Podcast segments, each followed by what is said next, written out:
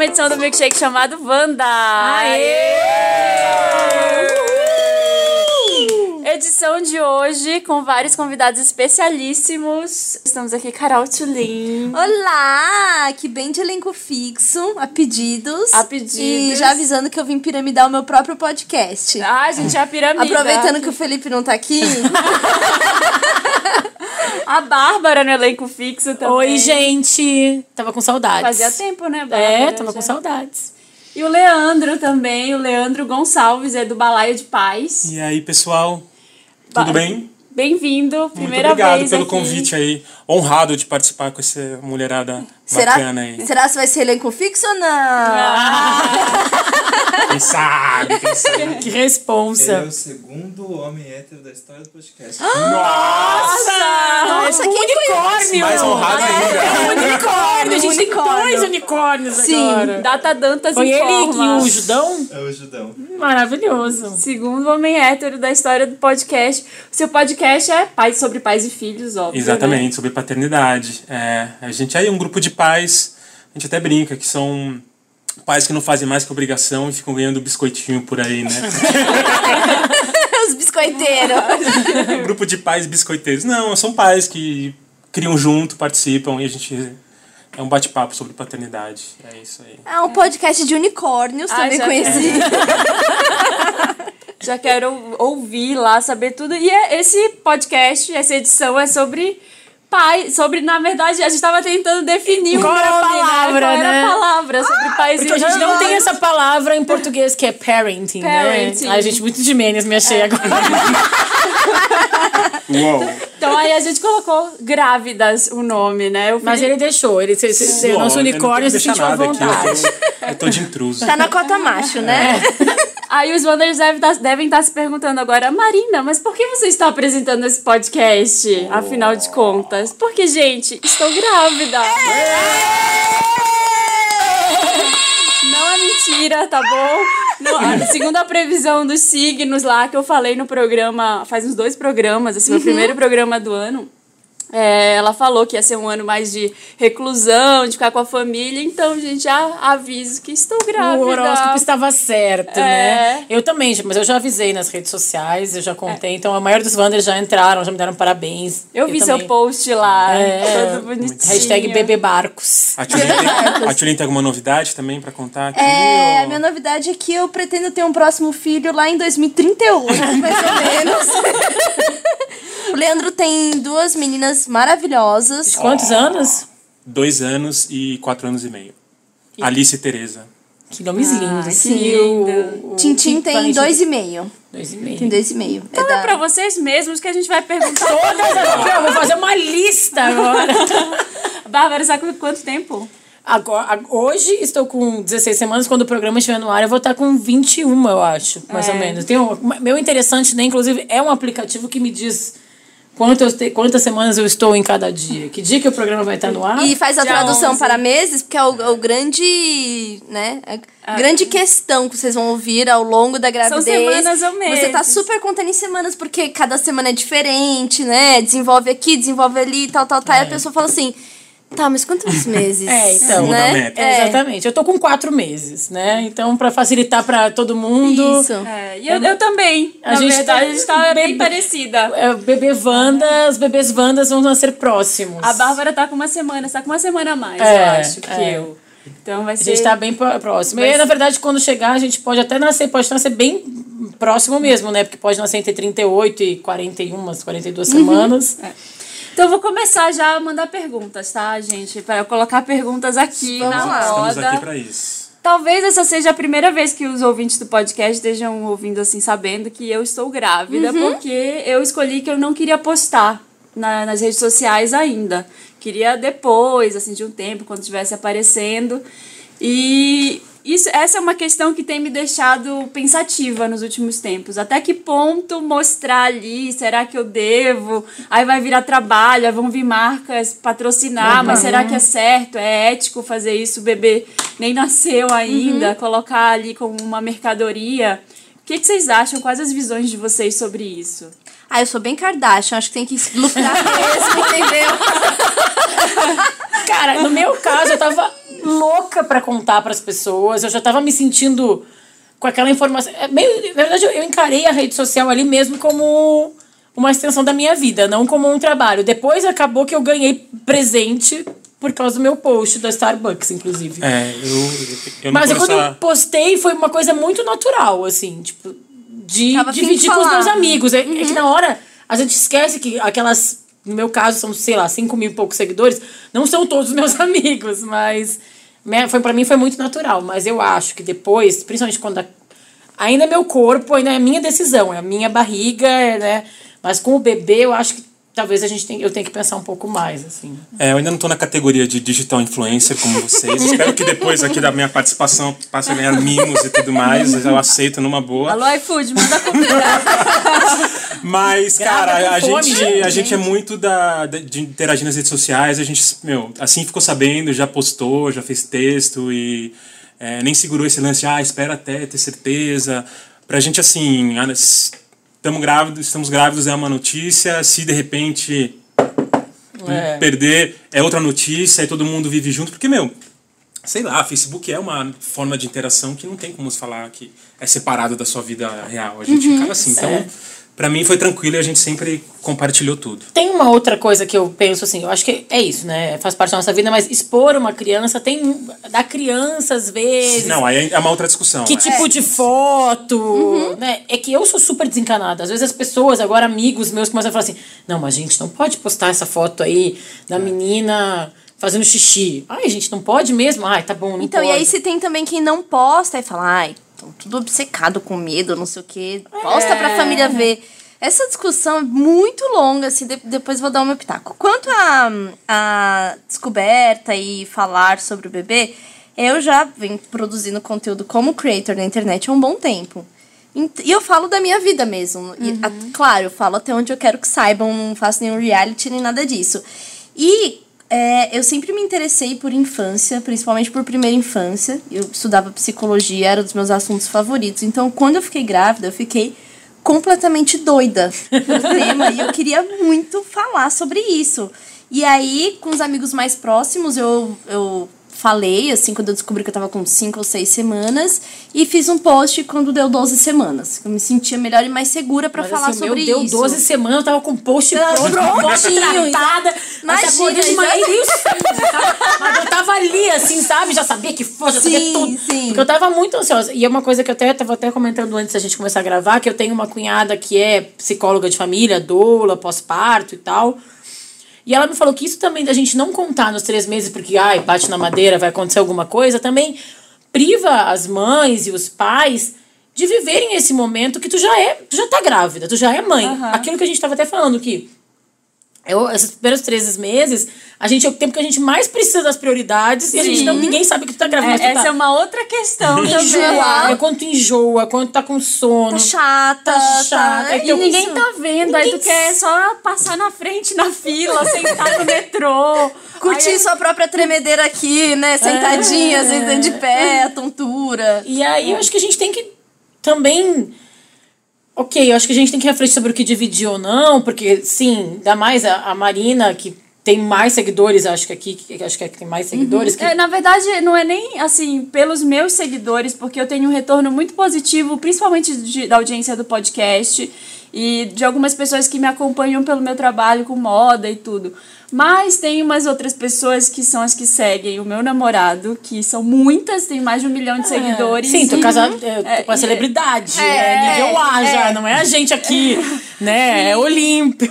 É, homem do ano que a gente chama, né? É, é isso, né? É isso, é. é. Ele, e, a, e da, de, assim, não tô colocando todo mundo no mesmo lugar, mas mas, é muita gente. sabe. E é, É. Perde uma, o controle. É. e perde o controle. É. E eu tenho uma coisa, assim, que o Felipe já me acusou de ser ciumenta. Mas eu acredito muito. A, a minha mãe me criou de outro jeito. Ela me criou, assim, dizendo que... Ah, eu sou filhinha dela pra sempre. Eu tô Uhum. sempre do lado dela. Mas eu, eu não acredito nisso. Eu tento desconstruir isso até na terapia, de que, cara, o filho tá. Ele é do mundo. Uhum. Ele é livre, ele tá lá, ele é do mundo. A única hora que ele é só meu é essa. Que ele tá aqui na minha barriga. Ah, isso é verdade isso é mesmo. verdade. Ah, É isso é só muito meu. verdade. Eu sinto, eu sinto falta da, da gravidez, que era um momento muito particular, que era é, coisas que você faz sozinha, tipo tomar banho. Eu tomava café da manhã sozinha, ir para o trabalho. E eu lembro de, tipo, eu estou fazendo isso com o meu bebê, sabe? Era um momento de eu estar fazendo tudo com ele, assim. Mas eu... por outro lado, eu que já sou, tipo, nervosa, rueira, eu fico. Eu tô deixando meu marido nervoso. Eu a gente tem que fazer tudo que a gente quer fazer agora. e depois que essa criança nascer, eu não vou ter tempo nem de ir no banheiro no começo. Então, a gente vai no cinema, a gente vai no show, a gente vai não sei o quê. E ele, não pode ser só dois programas. Eu falei, não, tem que ser quatro. Porque Maratona, eu quero, eu quero, tudo. pra Augusta bebê. É, posso mais beber, enfim. É, mas é, eu, tô, eu tô sentindo um pouco isso. Acho que até por isso que eu não comentei tanto, porque vai acontecer. Vai chegar esse momento em que. Sim, eu acho que também não tem a- regra, é, as roupas não vão caber, vai aparecer na foto e. Vai! Caio, Caio Jenner, você escondendo a Kylie gravidez. Jenner, só não, Não. é escondendo, mas Também assim, tem é outra coisa, de- né? É só que é que eu falava, agora. é, tem uma outra coisa que eu falava com que eu falo com uma, uma amiga minha também, que eu grávida sou tipo a Kim Kardashian, a Marina é tipo a, a Kate Middleton, né? Tipo, eu tô, tipo, meus peitos já entregam que eu tô grávida. Né? Aqui, cara, o quadril dela já entrega. Melhor as pessoas saberem que eu tô grávida do que que eu engordei, que meus peitos que eu botei o quê? Silicone? Não, é melhor eu contar que eu tô grávida. Pra algumas pessoas. Agora, tipo, também vai levando, né? Eu acho que não tem regra, mas eu tava muito ansiosa pra contar pras pessoas. Mas tu contou pra família, Contei, amigos? contei, porque assim, a- assim, contando de descoberta, né, como é que foi, eu tava já achando que eu poderia estar grávida, tava Mas vocês estavam atrasada. tentando?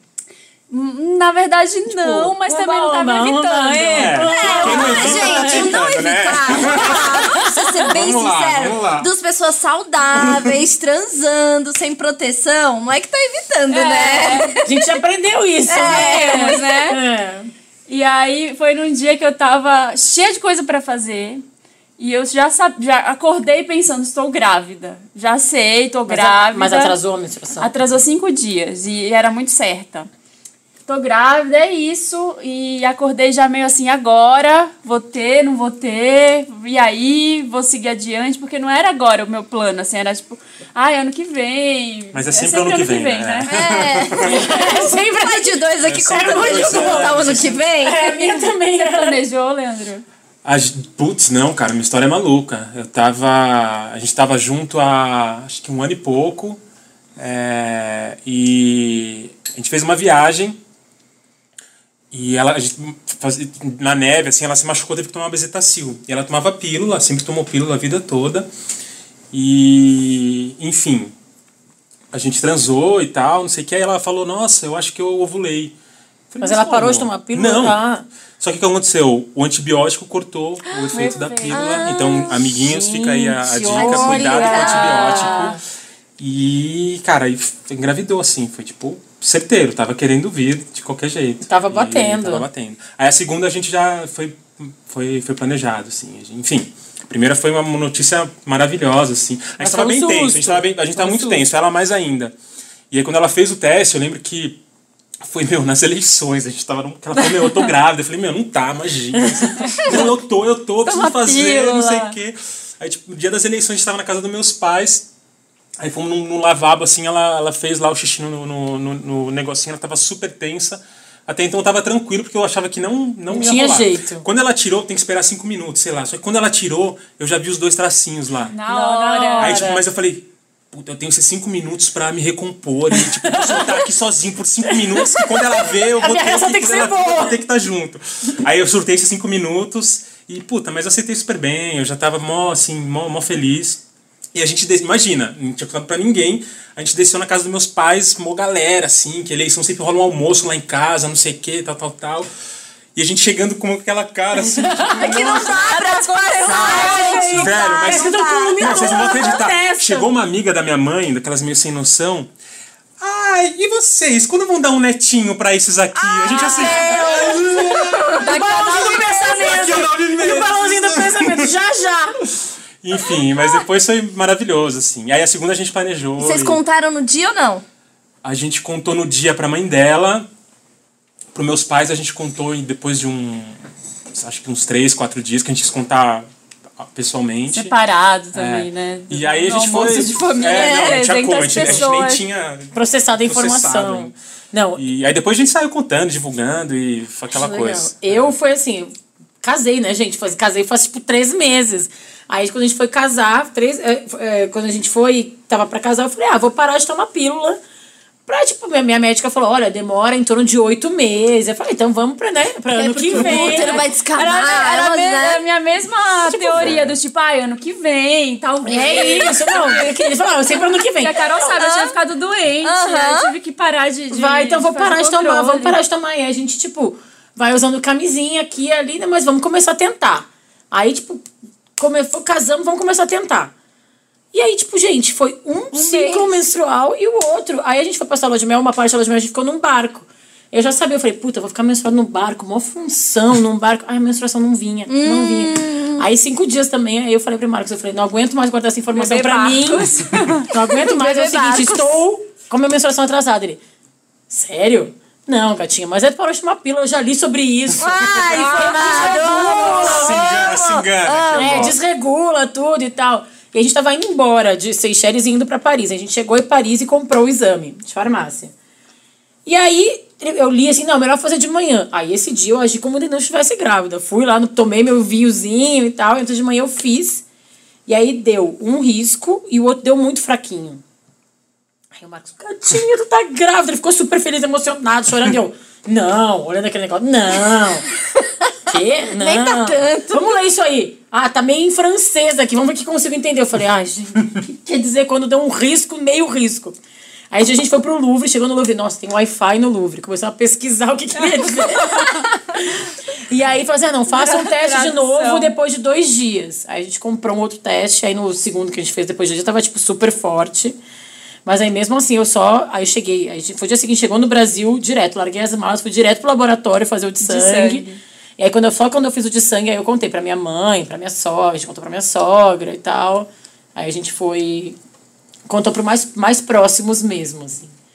Aí depois a gente fez o primeiro ultrassom, a gente, ai, gente, vamos contar pras pessoas, Ai. da família mesmo. Eu descobri porque a menina que era minha estagiária um dia falou assim: Você tá muito chata, você só pode estar grávida. sério, sério, ela falou. E ela tinha sonhado que eu estava grávida. Gente! E foi uma vez sem camisinha. Eu não tomava pílula Você muito namorava, tempo. né? É, morava com o Fábio, né? Namorava e morava com o Fábio.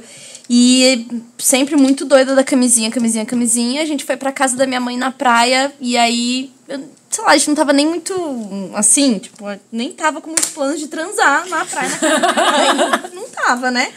E aí, sei lá, a gente dormiu juntos, aí de manhã, né? Ai, brincadeira, né? Fez aquele Ah, negócio então assim, tudo né? Realmente qual foi a vez, né? Eu lembro, porque foi a vez sem camisinha. Gente, que loucura. A gente já tava junto há um ano e pouco e eu estava sem tomar pílula há dois. E eu não queria mais tomar pílula e tal, então eu era muito da camisinha. Uma vez, gente. uma- E aí eu tenho hipotireoidismo. Então eu tomo lá o comprimidinho todo dia de para regular o hormônio e tal. E tem uma grande lenda do tipo, ai, a mulher que tem hipotireoidismo demora mais, porque tem que fazer um tratamento, acompanhar o hormônio. Mas gente, você tava de boa, né? Ah, não, vai, não, vai acontecer. no meu plano, na minha cabeça é assim, ó. Na minha cabeça, eu. Por causa do hipotireoidismo, eu teria que fazer um tratamento, então eu teria tempo para me preparar e juntar dinheiro. E aos 30, eu poderia engravidar. Olha lá. que coisa. Olha, eu vou fazer bonitinho, 30, né? né? Não, agora em janeiro eu já fiz 30. Que bonitinha que é a vida e, bem, né? e- exatamente. É e o Valentim assim, tá né? com É sempre dois como a gente e programa, né? Só que não. Exatamente. É. E aí pra con- e aí eu fiz o teste e aí como eu fiquei atrasada e eu não queria aceitar, falei assim pro Fábio, falei, olha Fábio, é, tá Não queria aceitar. Não queria aceitar. Eu Não falei, ó, aceitar. tô atrasada, né? A menina lá falou isso, mas eu acho que eu posso, pode ser algum problema hormonal no meu útero, não sei. Aí eu fiz o exame sozinha. A menina falou isso pra mim no trabalho, eu fiquei muito encanada. Eu fui quietinha, caladinha, comprei um teste, fui pra casa, cheguei antes que o Fábio, fiz o xixi lá, apareceu os dois assim. Na Falei, hora. caralho, mano, não é possível. Mas tu desesperou. merda." Desesperou. Eu comecei a rir, muito. Fiquei tão nervosa que eu comecei a rir sozinha, assim, tipo, mano, não tá Mas tava em casa, acontecendo. você tava em casa. Tava em casa. Tava lá onde era o ateliê, sabe? Que Aham. tinha a casa e tinha o ateliê. Aí fiquei, caralho, mano, e agora? O que, que eu vou fazer? O que eu vou fazer? Aí na hora que o Fábio chegou, eu falei assim, Fábio, eu tenho uma coisa pra te falar. Ou eu tô grávida, ou eu tô muito doente. E eu acho que eu tô muito doente. Maravilhoso. Eu não queria aceitar de ter ele. E ele, assim, com cara de besta, falou: Mano, você tá grávida. Eu falei assim. Ou muito doente. Pode ser uma doença, pode ser um daqueles tumores que, médicos tem dente, cabelo, sei lá, tem alguma coisa acontecendo aqui. que é muito, muito negação. Fui pro PS, e aí no PS não tinha como fazer o exame de sangue, porque era de noite e tal, né? E fui fumando um cigarro e já meio culpada, né? Meio tipo, ai caralho, vai que é uma criança mesmo, né? Cheguei lá, não podia fazer o, o, o teste, aí a médica falou assim: olha. A chance de erro desses testes de farmácia hoje em dia é 0,001. A mulher me falou essa mesma coisa quando eu fui fazer Né? de sangue. Ela falou, então assim, tudo bem, eu vou te dar aqui o pedido de sangue, não vai ter como fazer agora porque não tem laboratório aberto. Eu falei assim, ah, doutora, acho que eu tô com alguma doença, sabe? Eu sempre fiquei pensando sobre isso e tal. Ela falou assim. Deu um tapa na sua cara e "Ah, mandou você embora. Ela falou assim: você quer que eu te encaminhe pra ajuda psicológica? Aí eu falei assim: acho que não, eu vou fazer um outro teste, vou ver esse daqui de sangue. Aí eu fiz outro teste no mesmo dia, porque, né, teste de gravidez é in- interessante que tem o de 5 reais e o de 80. É. Né? E aí Tem eu um que dá é, até, tipo, quantas semanas. Exatamente. né? Aí eu tinha comprado o de 5 reais. Fala com você. Aí depois do hospital eu comprei o de 80 e aí, tipo, né, só falta vir um cafuné também, né? Já vem com uma fralda, viu, gente? E aí eu lembro que, olha isso, eu lembro que eu comprei o teste e um óleo Johnson para passar na barriga. Falei, se eu tiver grávida, eu vou começar, Começar a cuidar agora. agora. Aí depois, aí, depois de 12 semanas, contei na internet. Pra minha mãe eu contei via Skype, porque ela tava em Brasília. E aí eu falei, ai, reúne todo mundo aí, eu quero conversar com vocês, tô com saudade das minhas tias e tal. Aí já mostrei o ultrassom. E minha, irmã, e minha irmã estava morando na minha casa e eu não contei. Nossa. Gente, eu admiro muito essas pessoas que não contam, gente. eu segurei. Por admiro isso que eu fui ficando muito. louca, é. né? É óbvio. O, nesse dia, nem, nem terminei de contar, mas eu tava muito louca de trabalho. Eu acordei já meio É verdade. angustiada. E grávida? meio grávida, e assim, falando, né, com ele, assim. Ai, e aí, se eu tiver? Aí ele, e aí, né? E aí? A gente tá falando disso, e aí? Aí eu já fiquei puta, porque eu tava encarando como, e aí, como? Você tá perguntando pra mim? aí já, tipo, já rolou uma briga, aí eu fui trabalhar, aí foi trabalhar, e eu fui trabalhar. E não pensei mais, assim, o dia inteiro. Aí eu encontrei uma amiga, encontrei a Thaís, a Uhum, Thaís Farage. Aí eu conversando com ela, ela falou, que tem um filho de três Ela anos. tem um né? filho, ela fala super sobre maternidade. Eu falei, ai, Thaís. Aí ela falou, ó, faz, faz logo um teste. Eu falei, ah, não, eu tô indo. Era um dia que eu tava indo pra Belém visitar minha mãe, que era aniversário dela, ia passar o Círio de Nazaré lá. Falei, ah, não, tô indo pra Belém, vou beber com os meus amigos, vou encher a cara. Quando, quando você bebe antes de saber, você sabe que não, Que não faz- tem é, efeito não tem nenhum. né? Não tem efeito nenhum, Foi o que o meu assim, médico é ficar- falou, gente. Quando não não sabia. precisa... Aí, aí ela falou, cara, tem- você tem certeza? Aí eu falei, ah, não vai dar tempo. Aí eu sei que eu fui, fui só em casa buscar a mala e fui pro aeroporto. Aí quando eu cheguei no aeroporto, eu me senti culpada. Aí eu falei, ai, vou lá na farmácia do aeroporto. O Aí teste esse custa 150, né? Paguei um milhão de reais no teste, que era o de 5, mas no aeroporto era tipo 10 vezes mais. Aí tá. Aí fui lá na- no banheiro do aeroporto, cheia de mala. Ai, meu Fiz Deus. xixi no banheiro do aeroporto. Não deu nem 30 segundos. No banheiro do Já. aeroporto. Não deu E apareceu. 30. Apareceu muito Porque ele forte. falou, né? Que já no começo É, aparece. apareceu muito forte as duas marcas. Mas é que isso foi quando? Foi tipo outubro já? Foi outubro. É, Foi- então já, tá- é. já tava mais. Eu tava com seis semanas. Já tava. É. E aí. Hormônio bombando já. bombando, hormônio, meu é. peito doendo já grande. Aí eu comecei a chorar no banheiro do aeroporto. comecei a chorar no aeroporto, entrei ninguém entendendo nada, chorando loucamente, né? Aí tu falou com o Leandro? Não, aí eu liguei pra ele. Aí ele, aí ele também ficou sem reação, ria e ria e gaguejava. e aí eu chorando e gaguejando e rindo e sem saber o que fazer. Aí eu fui no voo, assim, tá? E falamos, né? Aí eu fui no voo. É, não vou contar nada pra minha mãe, né? Tô indo pra Belém, mas vou guardar essa informação, porque se eu contar pra minha mãe, ela tem uma boca grande. tem um grupo da minha família, tem metade da população de Belém é minha família. ela vai contar pra todo mundo, então não vou falar pra ela. Aí quando eu cheguei em casa, cheguei na casa dela, ela me deu um abraço tão apertado que doeu meus peitos. Aí eu comecei a gritar. Eu, ai! Aí ela, o que que foi? Eu falei, meu peito! Eu, ah, eu tô grávida. Aí já contei, ela já começou a chorar. E claro que no outro dia, metade da população já já sabia. Já ganhei roupinha. No outro na, dia. na viagem mesmo. Na viagem mesmo, já ganhei um monte de coisa. Aí não bebi, claro, né? Já, não, já parei. Aí, aí já, sabia. já sabia e Aí já... não dá, é a Foi- culpa no teste, Aí no começa o quê? O quê que eu já descobri? A culpa materna, né, Ah, gente? é. Começa Nossa, aí, começa né? cedo. Começa aí. Tem culpa paterna também? Ah, cara, acho que é bem menor, assim. É. Acho que.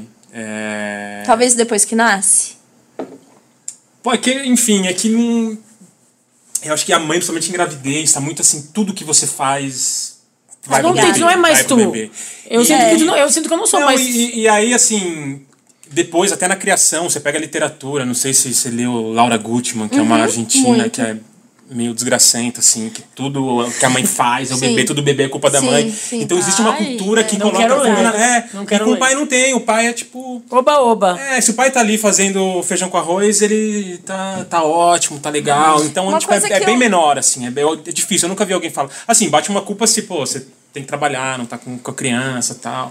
E outra- Mas eu acho que é menor. assim. Outra dúvida. Tem aquela história de que a mãe, quando descobre que tá grávida, já é mãe e o pai é só quando nasce. Tem esse peso, assim? Tem, tem. É bem, é bem assim. é, Eu acho que o pai se descobre pai em momentos diferentes. Eu, eu me assim, para mim o meu processo com a Alice e com a Teresa foram diferentes. Então, para mim foi quando nasceu mesmo. Até a, sei lá, nono mês de gestação, eu tava, não, tá tudo bem e tal. Aí quando começaram as contrações, tipo, sabe, caiu a ficha assim, eu, puta, colocando cadeirinha no carro. Vai sair que uma criança, né? vai nascer mesmo. Aí bateu, assim. E a gente teve em casa ela tal, então eu participei muito do parto. Então, assim, foi um parto incrível. Foi, sei lá, 26 horas de trabalho de parto. Nossa. e nossa doula não tava ali muito, então eu que fiquei ali, tipo, Dolo, foi dolo. fui o dolo, assim. Então, tipo, foi muito potente, assim. Quando nasceu, cara, tipo, eu chorava por todos os poros, assim. Uma emoção que, assim, foi catártica. Eu nunca tinha tido nada parecido. E, tipo, falei, meu, eu sou pai e tal. Com a Tereza, a segunda filha, foi um parto, assim, cara, muito mais tranquilo. Três horas de trabalho de parto. Segunda- Nossa, que A maravilha. Dani que pegou, assim, foi em casa também, sabe? A gente lá, tirando foto, não sei o quê. E, tipo, demorou mais pra chegar a conexão, assim, de, tipo, E eu já tava muito na Uhum. Foi função menos da mais visceral velha. também, né? Muito menos visceral. E eu tava muito... Porque como ia chegar uma outra criança, né? A a Alice estava com dois anos e quatro meses, eu assumi completamente as funções da Alice. Uhum. Porque a mãe ia ficar dedicada à criança. Então, dormir, banho, comida, tudo tava comigo. Então, demorou mais, assim. Então, realmente... é, são tempos diferentes, assim. Eu não sei, Marina, tu pensa toda hora que tu tá grávida? Não, às vezes eu esqueço. Eu esqueço, eu esqueço às vezes também, eu fico, tipo, não, eu não posso fazer tal coisa, sabe? Tipo, já cheguei num lugar, tipo, ai, não. Que meu marido é muito chato, eu falo que só falta ele querer enrolar plástico bolha em mim, sabe? Tipo, ele manda no meio da tarde, ele, passou, repassou o repelente? Repassei o repelente, sabe? Ele fica, ele é muito, é legal, claro, é ótimo, tá? É ótimo ter um pai, te amo. Gatinho, Marcos, te amo. Não, é ótimo, é muito bom ter um cara que tá lá participando, tá preocupado. Eu sinto que ele tá muito, muito envolvido. Mas às vezes eu esqueço. E aí depois eu lembro, não, não, eu não. Tipo, ai, sei lá, eu sou muito de fazer muito agitado. Então, peguei três sacolas pesadas e alguém fala assim: não, tu tá grávida, não pode. Porque também acho que tem umas coisas que são meio lenda também, né? É, eu tô, eu tô me mudando, então eu tô carregando caixa Ah. todo dia, assim, porque deu um problema. A gente era pra ter mudado tudo no início do mês, aí deu um problema que não deu pra mudar, então eu tô com caixa em casa. Aí eu tenho que abrir a porta do armário, eu tenho que tirar uma caixa da frente, tá meio assim.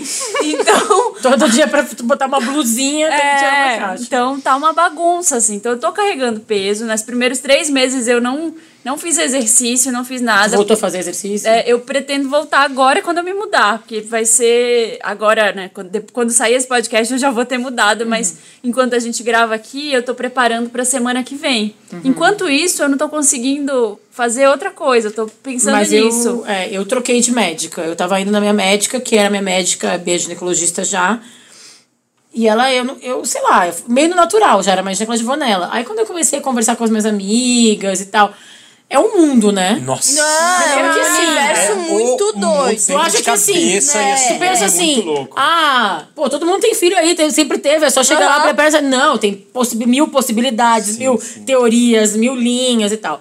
E aí a minha médica, que era a minha antiga médica, ela é, eu achei ela muito.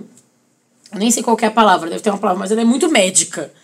Tipo, ela me pedia mil exames, ela não deixa fazer nada, ela falou não pode fazer Gravidez exercício doença. Isso. É. Ai, melhor não transar no começo. Nossa. Não, tipo, não podia fazer nada. Eu falei, cara, eu falei, gente, é por isso que é, é, padecer no paraíso mesmo, né, gente? Vou descontar tudo dessa criança depois. Pois é. não posso fazer nada. E aí a, a- a minha chefe me indicou o médico dela, que é ótimo, que é muito mais é, naturalista, muito mais. Falou assim: não, faz, vamos fazer, vamos com calma e tal. E agora eu comecei com esse médico, porque eu tava me sentindo também Fica presa, né? Não posso presa, fazer nada. refém disso. Eu passei tipo, pelo- exatamente pelo mesmo processo.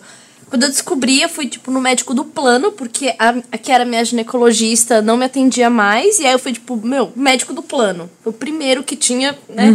O cara, viu na tinha, o cara internet. tinha máquina Eu de ultrassom isso. no consultório dele, assim. Era, tipo, tudo, todo dia, toda vez que chegasse lá, você já ia fazer um ultrassom. É, a minha também. E aí eu fiquei. E aí eu comecei a ficar meio tensa com isso. Quando eu falei que eu tinha cinco gatos, ele falou assim, ih. e eu fiquei ofendidíssima com isso, sabe? Ele é melhor pensar o que vai fazer e tal. E aí, na segunda consulta, ele pegou na minha barriga e falou assim: Vamos ver onde a gente vai cortar. Nossa. Eu não tinha nem barriga de grávida. E eu fiquei tão chocada, tão tensa, que eu falei assim: Credo. Meu Deus do céu, não vou cair na mão de um cesarista. Já tava lendo e tal, né? Por causa da psicologia, já tinha tido um mínimo de contato com o mundo da humanização. Sim. E dentro das, dos grupos feministas também é muito discutido Sim, os direitos sim, da mulher sim. e tal, tal, tal. E, a- e essa questão do, da humanização Mas do é diferente parto. quando a gente tá vivendo, né? Totalmente. Porque eu, tinha, já li assim, também, eu li muita tinha- coisa, tem várias amigas que passaram por isso, eu me acho super entendida, né? Isso, Jornalista, mas aí é um eu era, e antes eu era, eu era muito assim, cesariana, porque depois eu não quero sofrer com Aham, isso. aham. Foda-se, já sai. Também não quero passar 26 horas de trabalho de parto.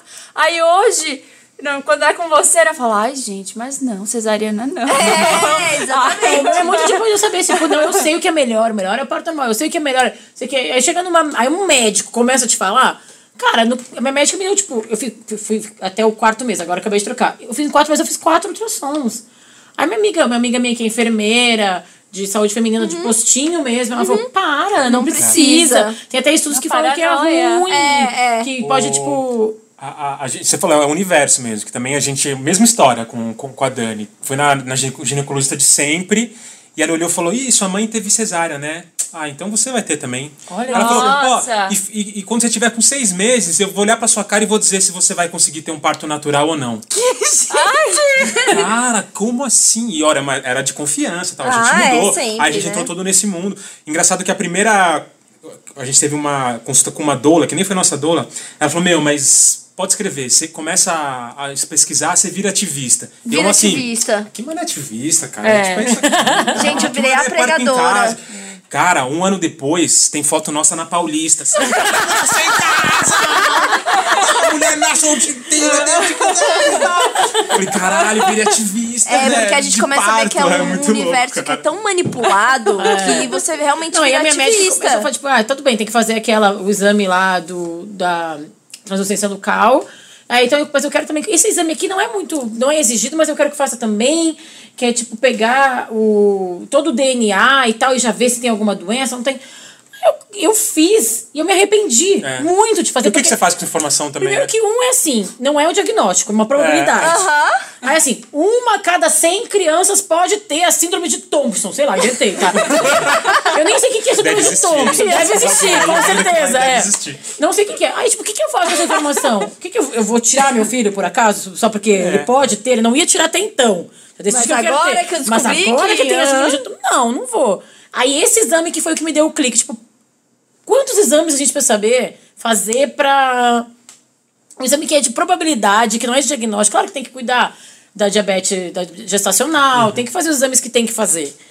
Mas aí tem gente que acha que encara isso que tu falou, gravidez como doença. Sim, esse médico era bem dessa. E eu já tive um acidente muito grave, já quebrei o quadril inteiro e tal. E ele pegou essa informação e me fez temer a gravidez. E, tipo, olha, você tem que tomar cuidado, olha, porque você já fraturou o quadril e não sei o quê. E e o tornozelo tem um pino, vai inchar. cara, o cara começou a fazer. Parecia que eu tava realmente no- sendo punida por Você- Deus você- de, de ter um filho. Você teve parto natural? Não, foi uma cesárea intraparto. Explico também. Aí, fui numa médica que era extremo oposto disso. Que ela é médica e ela se chama de parteira. É a Betina? A Betina. Foi a, a nossa médica Eu da, da me Alice. Ela é passaram, maravilhosa. me passaram ela é É, Betina também. Bittar. E aí, Mas ela você- tá num... Ela tá num... Ela tá na viagem sabático. ainda? Sabático. É, Nossa, eu mas ela tá nesse com ela. sabático, eu vou te Eu contar, hein? tentei mas- marcar com ela, mas ela tá no sabático. É, e aí ela era uma... Ela parece, assim, uma Gal Costa de 40 anos. Ela é maravilhosa. Não, vou te mostrar o Instagram Você dela atende... depois. Ela te atende descalça. Ah, não. Não, é um pouco demais, Ah, assim, não, é pra quem essa falou. É perfil, é perfil. É, é, o perfil. Marcos, que é um biólogo, cientista, sabe? Tipo, pra ele, ele falou assim, não, gente, quero parto natural e tal, mas vamos, de, vamos lá, Vamos né? lá, é, um álcool gel, né? E Não, mas eu vou te dizer, cara, eu encontrar. sou, eu, além de pai, eu sou engenheiro, tipo, É. exatas e tal, não sei, eu era super cético, e, mas, meu, você vai entrando nesse universo, você vai muito se transformando, assim. Muito, fui- muito. Pra mim, assim, parto em casa era totalmente fora de cogitação, e eu falava, meu, não tem como. Uma Cara, da foi uma... É, foi uma palestra que 50 eu fui de, de, no Gama, que é um, um, grupo de apoio à maternidade ativa, Uhum. e eu vi um relato de um, de um casal, e o relato foi o pai que fez o relato, não foi a mãe.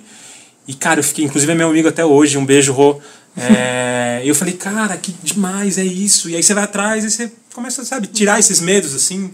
E, É, enfim, porque eu falei que eu queria parto em casa, é, na banheira, essas coisas. Eu comecei a cogitar essa hipótese. Aí meu namorado falou: Você é louca, em casa? Se acontecer alguma coisa, o que, que eu faço? Total eu vou sair desesperado com a criança pra onde? A gente vai morar longe agora. era esse cara. E sabe o que é mais engraçado, cara? E assim, não acho que tem que fazer em casa, cada um faz onde quer. Eu acho que o, o trabalho é esse. é- é, a, é a mulher escolher aonde e como ela Sim, quer parir. sim. É com respeito, Poderá não é. pra isso. Eu acho também, eu acho que esse meu médico, por exemplo, que eu gostei dele, ele faz aquela coisa que é do parto humanizado, tipo, no hospital. Então, tipo, diminui a luz, não tem Tem as- tem ar-condicionado. ser lá no São Luís, por exemplo. É no São Luís, tem a é. sala. tem a sala e tal. Tipo, é o, é o, o quão, mais, quão longe a gente consegue ir. A gente Não, mas é respeitar, né? então, É. exatamente isso. Ah, mas o que eu tava falando. E eu lembro até meu irmão, engraçado, que quando a gente falou disso, meu, o pessoal falou, meu, que que viagem. Vocês tão loucos. Tipo, achando meio que era pagação, sabe? Ah, vocês querem pagar de hippie e tal, não sei o quê. E aí Inclusive, o ele Leandro tá de saia florida, mas assim, não quer dizer... descalço, isso. E, cara, ele engravidou, tipo, um ano, um ano depois e.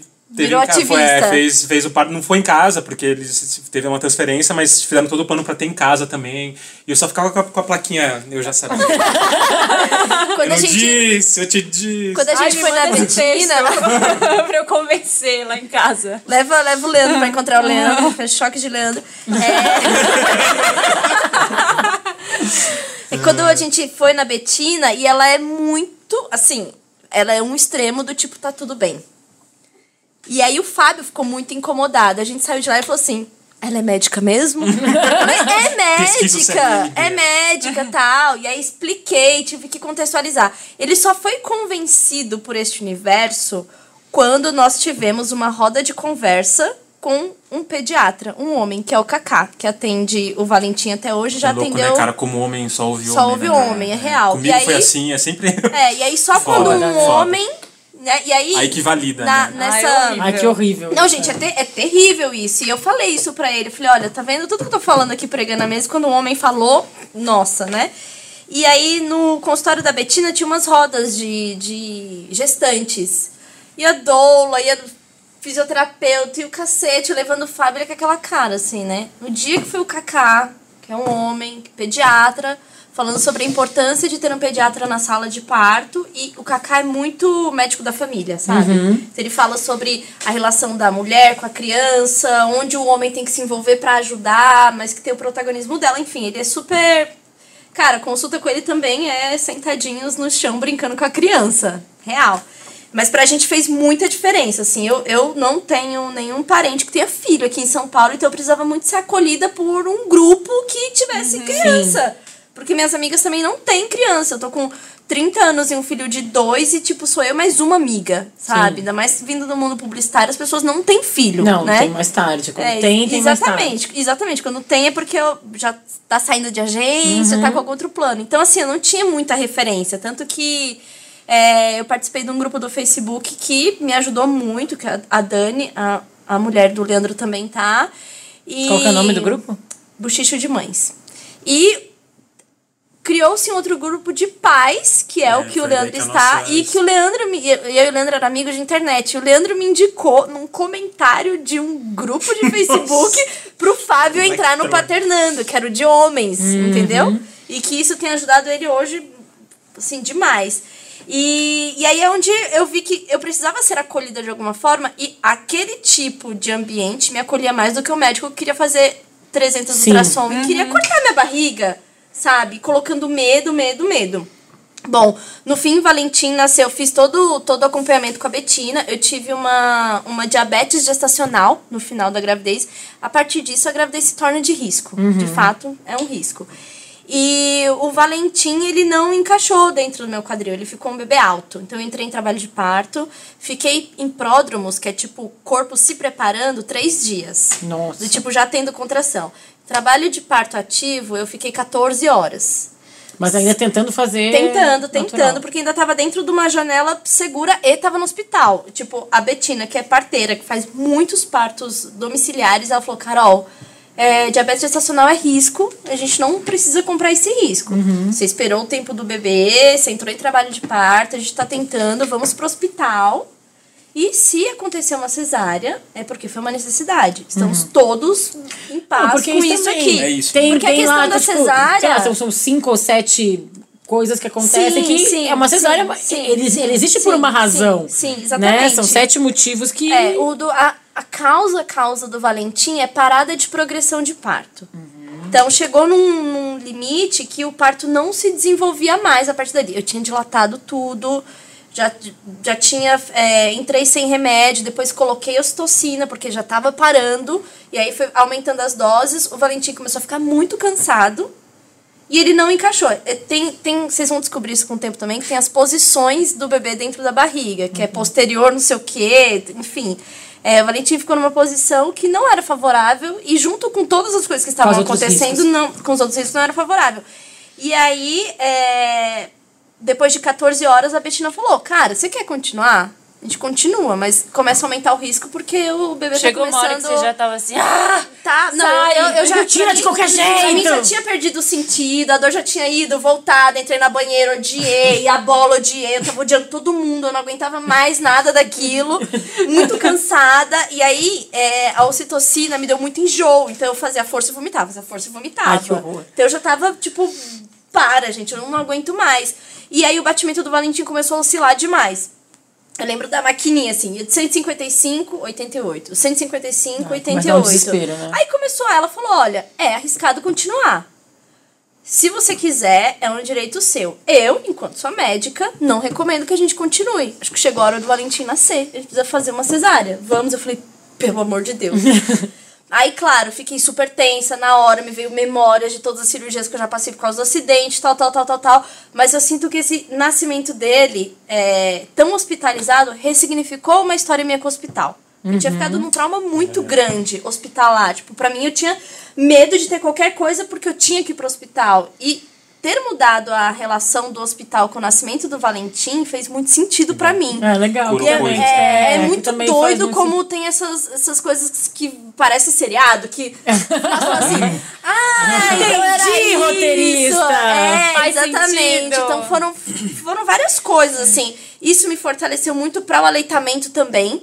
Ah, eu ia te perguntar como é que foi teu puerpério. Foi É. pesado, foi super pesado. Eu já tinha, eu fiz vídeo sobre isso, Uhum. sei lá. E aí É. eu, já, eu já tinha lido muito, mas só o momento que vocês chegarem lá. Ai, gente, falar. eu queria. Isso que eu ia perguntar pra vocês É. também hoje. Que, que tipo de coisa vocês. Que conselho vocês dão sobre puerpério? Porque puerpério. Que pra trevas, quem, né, basicamente. É, puerpério, pra quem tá ouvindo podcast, tá se falando, que? Que diabo que é isso? Quem não, não tem filho ainda? É aquele período de algumas semanas logo após o parto, não é isso? Quanto tempo? até- Tecnicamente. São bem semanas. Tecnicamente, né? A Muitas medicina, semanas. a medicina que tá, precisa ser revisitada sempre, é, fala que os três primeiros meses são de uma fase puerperal da mulher. Três. Três.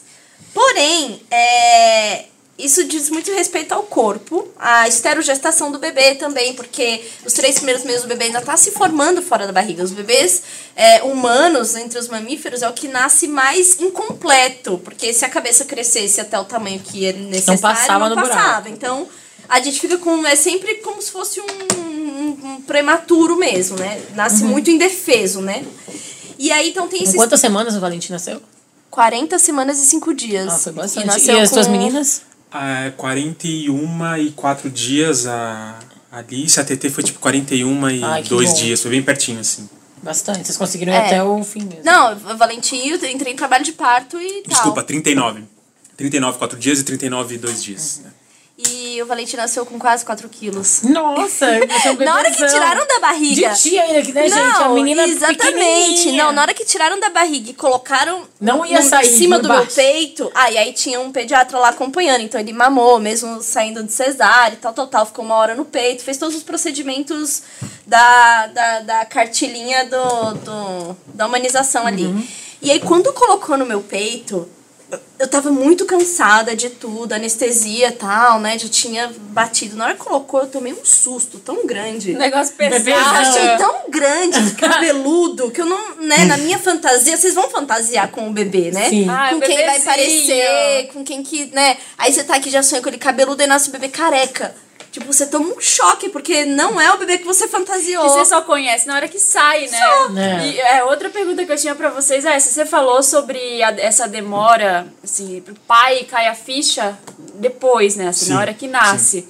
E eu tenho uma amiga que me falou um dia, ela falou, cara, quando meu bebê nasceu, eu não amava ele. Ué, eu também, Também. não, gente, não. Mas a minha não amiga é falou que eu achei instantâneo. É ótimo. instantâneo. Que é tipo, a gente, vai, a gente foi se conhecendo, minha amiga falou. Achei ótimo que ela falou também.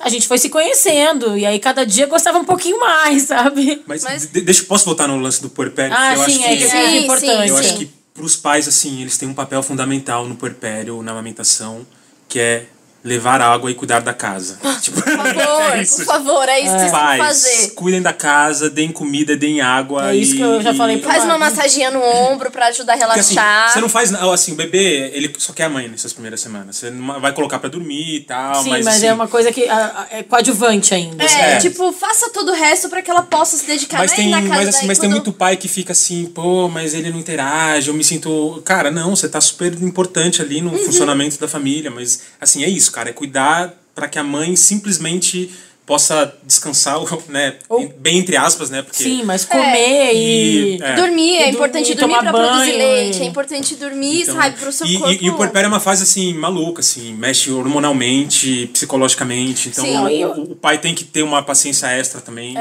pra, eu mim rolou, suporte. pra mim rolou É. uma mudança. Cai o cabelo, Completa né? de Tem vida. uma coisa, o Não, útero é. demora pra voltar ao Sim, lugar. é muito, tem muita coisa acontecendo O fisicamente corpo e também, né? psicologicamente. Porque a gente tem uma barriga, aí depois não tem aquela barriga, mas o corpo não é que tu voltou a ter o corpo que tu tinha antes de Não, não é engravidar. que saiu uma barriga igual aquela Barbie que tinha barriga, É, que virava pra dentro só, né? Maravilhosa aquela.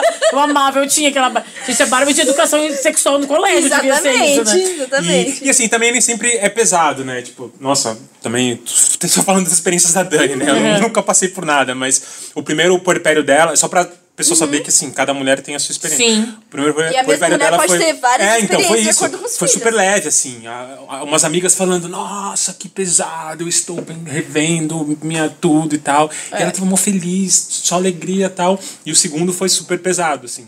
É, Então, não tem regra, né? Não, não tem. Não é quer Eu- que, tipo, ah, essa mulher aqui ela é mais tranquila, né? Essa aqui é mais É, analisada, não. vai ser não. E a outra é mais Nada ansiosa, é. nervosa, vai ser não. Não, Não, quer eu, dizer, eu né? tinha dias de acordar extremamente apaixonada pelo Fábio. Eu tava louca pelo Fábio. Tipo, oh meu Deus, eu amo ele demais. Ah! E tinha dia que deu ouvir, sei lá, ele tomando banho. Eu tava assim, ó. Saco. Nossa, mas tem que fazer barulho pra Ai, tomar banho. é, sabe tão assim? forte Não, é, eu fiquei num mix de emoções. Custa tomar banho na casa da mãe dele. Gente, os, os hormônios, os hormônios são muito doidos, assim, eu não, assim, sei lá, tá assistindo propaganda e tocou Tá, uma música e aí, assim, eu achei essa parte emocional, hormonal mais pesada do que durante a gravidez. Durante a gravidez eu fiquei super doida. É, inclusive, eu tive um orgasmo que eu chorei durante a E foi, foi o meu pico de emoção confusa, assim, mixed feelings total. É, e também eu tinha muita vontade de rir. sei lá, batia assim no metrô, tipo, caralho, eu tô grávida. Ai, eu queria ir, tava muito eufórica, assim. Ei, senhora, estou É. grávida. Amor. Fiquei super eufórica, eu tive vários, várias idas e vindas, assim. E aí no puerpério, eu tive essa relação muito próxima com o Fábio, porque ficamos os dois em casa com a criança. E porque até porque não tinha outras pessoas mesmo pra ficar, ele tinha saído do trampo, tava na, na licença e tal, e a gente decidiu que ia fazer isso. Sem pai, mãe. É, ajudando, exatamente. E eu já sabia que eu teria que aprender a amar a criança. Tipo, não é instantâneo, na hora que nasce, assim. E aí? Depende de mim, né? Tem todo um amor construído que é muito social. Que tem uma pressão, que tem uma. Super. Tem um né? outro desses livros que. Tem. Eu acho que eu, eu, Exatamente. eu já tive uma mãe hippie desconstruída que tinha esse livro, que é o mito do amor materno, Uhum. né? Não sei se vocês que já são pais já leram. Mas é isso, é uma construção de que a mãe. construção. E muito com a mãe sempre, né? Exatamente, de novo. exatamente. Que tipo. Cara, não no, é assim. no começo né? da gravidez eu cobrava muito o Fábio. Eu falava, ai, você não conversa com a minha barriga. Ai, você não sei o quê. Ai, eu também fiquei Eu assim. Eu, eu dei Eu várias, eu dei várias piradas. E aí a gente tava assistindo, eu falei assim, ai, põe a mão na barriga. Eu colocava a mão assim, ó. Eu falei assim, passa a mão na minha barriga. Põe a mão direita. É, você nem tá prestando atenção nessa barriga. Ai, o seu filho precisa sentir o pai. Não, assim, eu dei uma surtada. Eu Fábio, dei, uma, eu dei uma surtada com coisas de querer, eu quero agora. Mimada, sabe? Assim. e, e eu enjoei muito nos três primeiros meses, de acordar na madrugada pra vomitar, assim, enjoei demais. Era fome, tinha muita fome, mas eu tinha enjoo logo depois. Uhum. E me ajudava coisas com limão, água Ah, com gás. H2O, picolé minha de melhor limão. amiga. Eu, fui, eu fiquei viciada, contei pras meninas que eu fiquei muito viciada em comer gelo. E aí tem uma doença que a pessoa Sim, fica comendo é gelo. Eu falei, anemia, caralho, é, né? eu tô com a doença do comer gelo. É a síndrome de Thompson, né? Descobrimos já. Não, e Tinha aí de Thompson. teve- eu lembro que teve um dia que eu fiquei muito enjoada, a gente tava indo pra um show. Eu tava, eu fiquei muito enjoada no caminho, e quando chegou no show, eu já não queria, eu queria ir embora de novo, assim, sabe? A gente chegou e tinha um bar na entrada do, do lugar, e eu falei, deixa eu ir ali que eu vou comprar uma água com gás. Ele falou, não, a gente tem que entrar agora, já vai começar. E eu fiquei puta da vida. Como assim? Eu tô morrendo! Eu vou, eu vou vomitar essa criança! E aí ele, não, calma, peraí, eu vou conseguir uma água com gás. Aí chegou, a gente foi lá no backstage, aí falou, chamou um cara da produção, "Ô, você consegue uma água com gás pra ela? Ela vai me matar. Assim, ó, segurando a parede, assim, ó. Tô mal, tô Eu mal. vou morrer agora sem uma água com gás. Nossa, eu fiquei muito doida, assim, de, tipo, de, de querer ser mimada, assim. Eu, e o pelo, Fábio gente, não é muito essa não, pessoa, o Marcos, entendeu? Comigo é o contrário, o Marcos fica em cima, blá, blá, blá. Aí ontem ele saiu, aí eu falei, aí ele chegou, eu falei, ele tá tudo bem, eu falei, tá tudo bem, como é que tu tá? Como é que tá o bebê? Como é que tá? Eu falei, Me dá 10 minutinhos, vai, toma teu banho, come, Sai tá, deixa, eu- daqui. deixa eu sozinha aqui. Porque eu, eu, eu acho que tem, isso me dá um pouco de. Não sei se é medo nervoso, mas eu tenho essa consciência de que eu nunca mais vou ser sozinha, eu comigo mesma no mundo. Então, tipo, porque eu tenho uma relação muito próxima com a minha mãe e tal. Então eu, eu penso muito isso, que eu tenho que aproveitar enquanto eu sou uma. Aham. Eu acho que eu seja duas com ele. Mas eu quero muito, tipo, ai, quero ficar só eu aqui, quietinha, lendo, vendo minha série, bem, vendo Modern Family aqui no computador, ninguém. né, Tá. Ou então eu quero ler esse livro, quero sair caminhando sozinha. Quero ir no super, não vou no super sozinha. Super não, mercado, como vocês falam aqui. Falam gauchês. Gauchês. É, eu acho que eu quero. Eu tô muito nisso, assim. Mas o Marcos é o contrário, ele tá sempre em cima. Como tá a barriga, passa a mãozinha. Quer que eu passe o creme da, da estria e tal. E eu tô tentando. Sei lá, criar uma individualidade que eu acho que, por- pelo menos no começo, depois que nascer, por um bom tempo depois, claro, acho que agora tem momentos teus, Ah, mas, super. Mas acho que no primeiro, sei lá, seis meses. Não, pra mim teve um. Então, quando a gente fala do puerpério, voltando Uhum. a isso, tem muito esse período psicológico da entrega da mãe com a criança. Porque se você não, não se desligou disso ainda, você ainda está no puerpério. Então Sim. tem essa, essa. Eu só me senti fora do puerpério quando eu me senti muito à vontade de sair sem o Valentim. E eu falei, pô, eu voltei a ser uma mulher. E tu Tipo, tinha muita vontade de sair sem ele ou não? Não. A primeira vez que eu e o Fábio saímos pra jantar, Ele muito tá por uma quantos meses? pressão, muito por uma pressão, tipo, vocês têm que sair. Pô, só ficar com a criança, o quê? Ele tinha seis meses. E aí a gente saía muito com ele. Eu gostava de sair com meu filho. Tipo, eu acho o máximo até hoje dar Também, rolê gente- com ele. Tipo. Eu, eu lembro isso quando você falou de, ah, precisa aproveitar agora, que quando eu nascer. Cara, a gente, meu, ia pra show, ia pra cima e pra baixo, Nossa, metia no sling é. ali. E vai. E vai que Sim, vai, meu. sim, Depois a gente eu- ia com as duas também, ia uma na- na- nas costas, outra aqui. E vai, né? Viajando eu, pra tenho uma todo foto lugar. icônica com as duas. Uma É. no ombro e uma no, Eu na tenho, frente. é, de novo, outra pergunta que eu vou fazer pra vocês, que é o que, que vocês construíram e imaginavam que no fim, na realidade, foi completamente diferente, assim, porque eu tenho essa, essa expectativa, tipo, eu já falei pro Marcos, não, antes de acabar de ver a licença maternidade, a gente faz uma viagem, e antes de fazer dois anos que a criança paga ainda menos pra viajar Isso a gente avião, fez com a primeira, a gente vai viajar, e eu já tenho, tipo, não, a gente tem que fazer isso, isso e isso, e a criança vai ser do mundo, e tudo bem, mas... O que, que vocês planejavam, assim, queriam muito fazer que na vida real, não, não adianta, não é assim? Cara, eu, eu, como eu comecei a ler muito e eu tive contato nestes grupos com muita mulher que estavam falando sobre uma maternidade muito crua, então isso diminuiu muito as minhas expectativas de coisas que eu queria e eu não conseguia. É, tem uma coisa que é o máximo de um tweet que um amigo meu fez que explica muito isso. Assim, às vezes eu queria ser muito mais. é, ponderada com Valentim e tal. E aí tem um tweet que é assim: ah, antes da gravidez, ah, o importante é a comunicação não violenta, tal, tal, tal. Depois da gravidez, Papai Noel ligou e falou que vai te bater.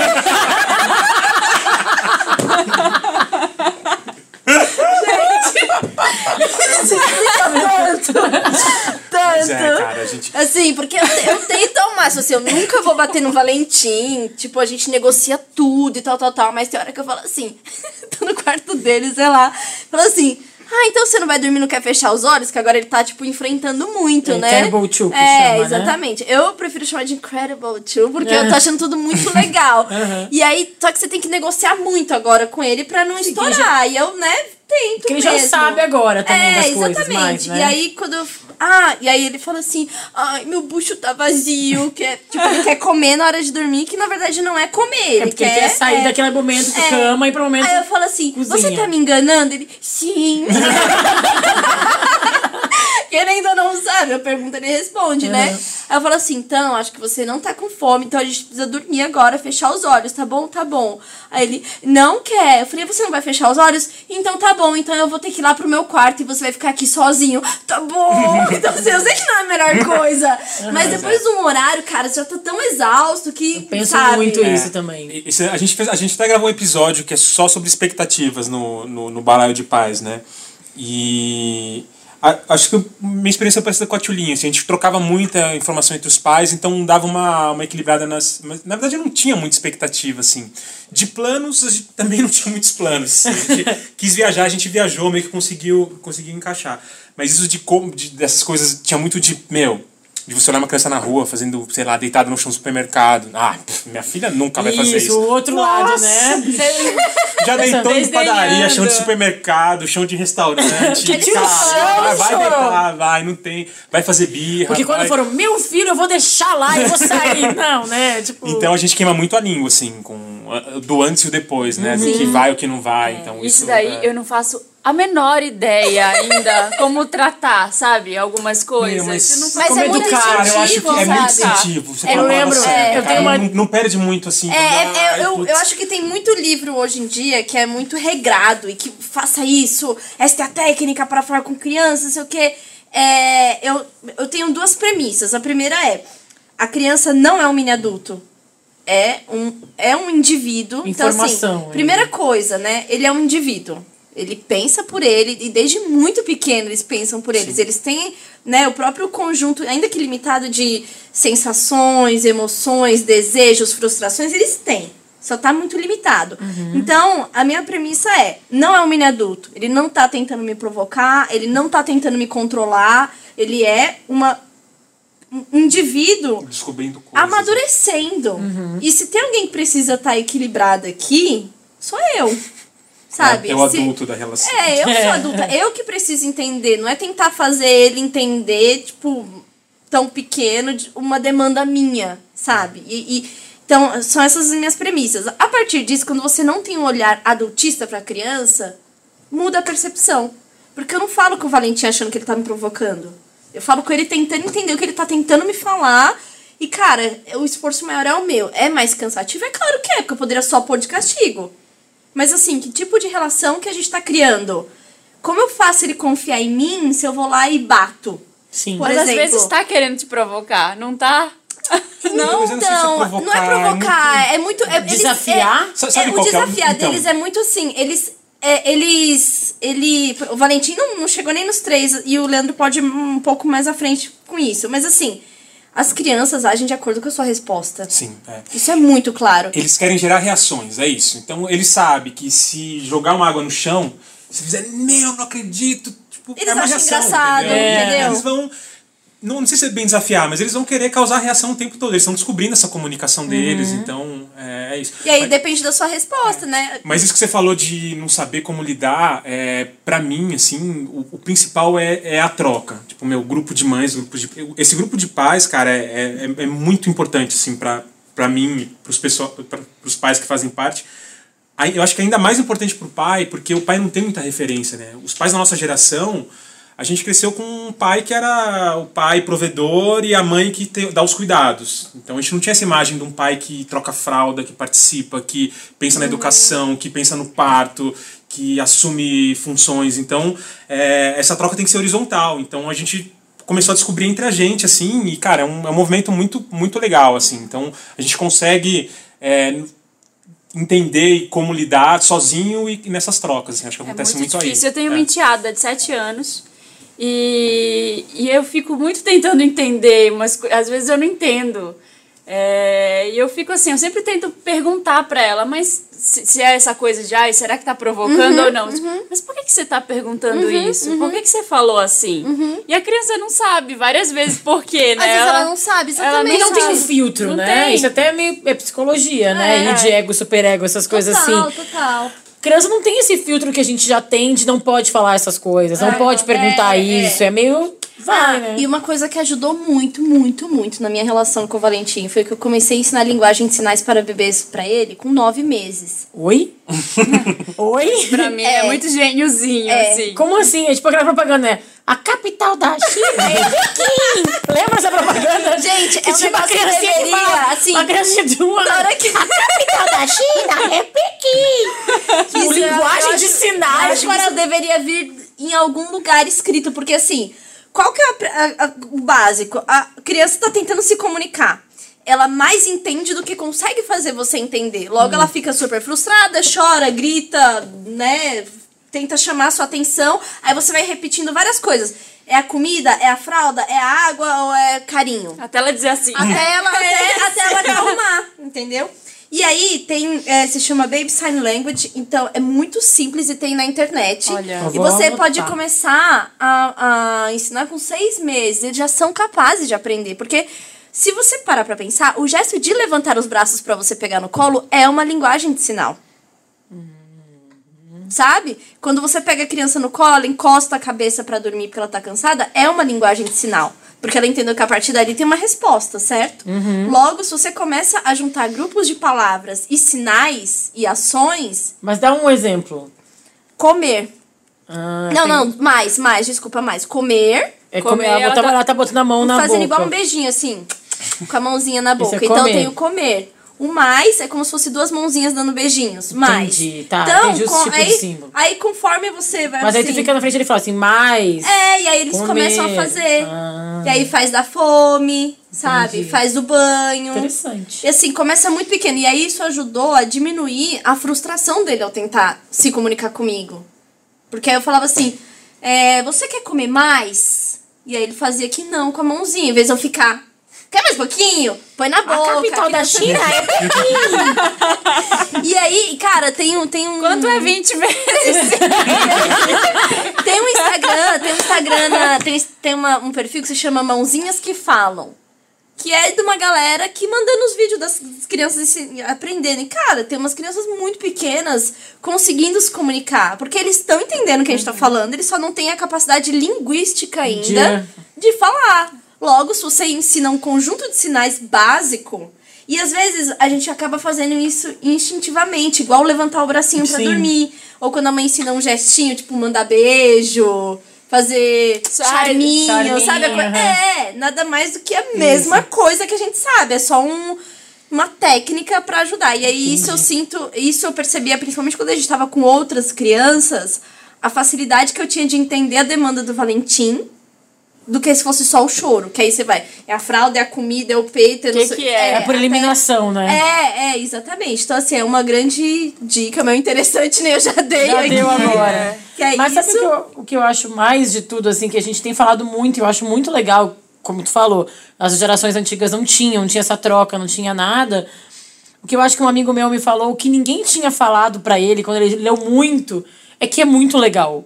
É muito legal. E é o que eu eu tento. adoro, e que, tipo, Que, tipo, porque todo mundo tem muito medo, puerpério, Aham, o aham. parto, o não sei o quê, Sim, o choro, os terrible two, não, incredible, tipo, que no fundo é uma coisa super... É igual isso que você tava falando de querer viajar e fazer essas coisas sozinha. Depois que nasce o bebê, você nem se lembra como era fazer essas coisas sozinha. você fica tão pirada em querer fazer as coisas com a criança, porque vira uma nova companhia legal, sabe? E, tipo, sempre que eu posto, é, principalmente stories dia a dia com o Valentim, antes era o Snapchat, e eu recebo muita gente falando, cara.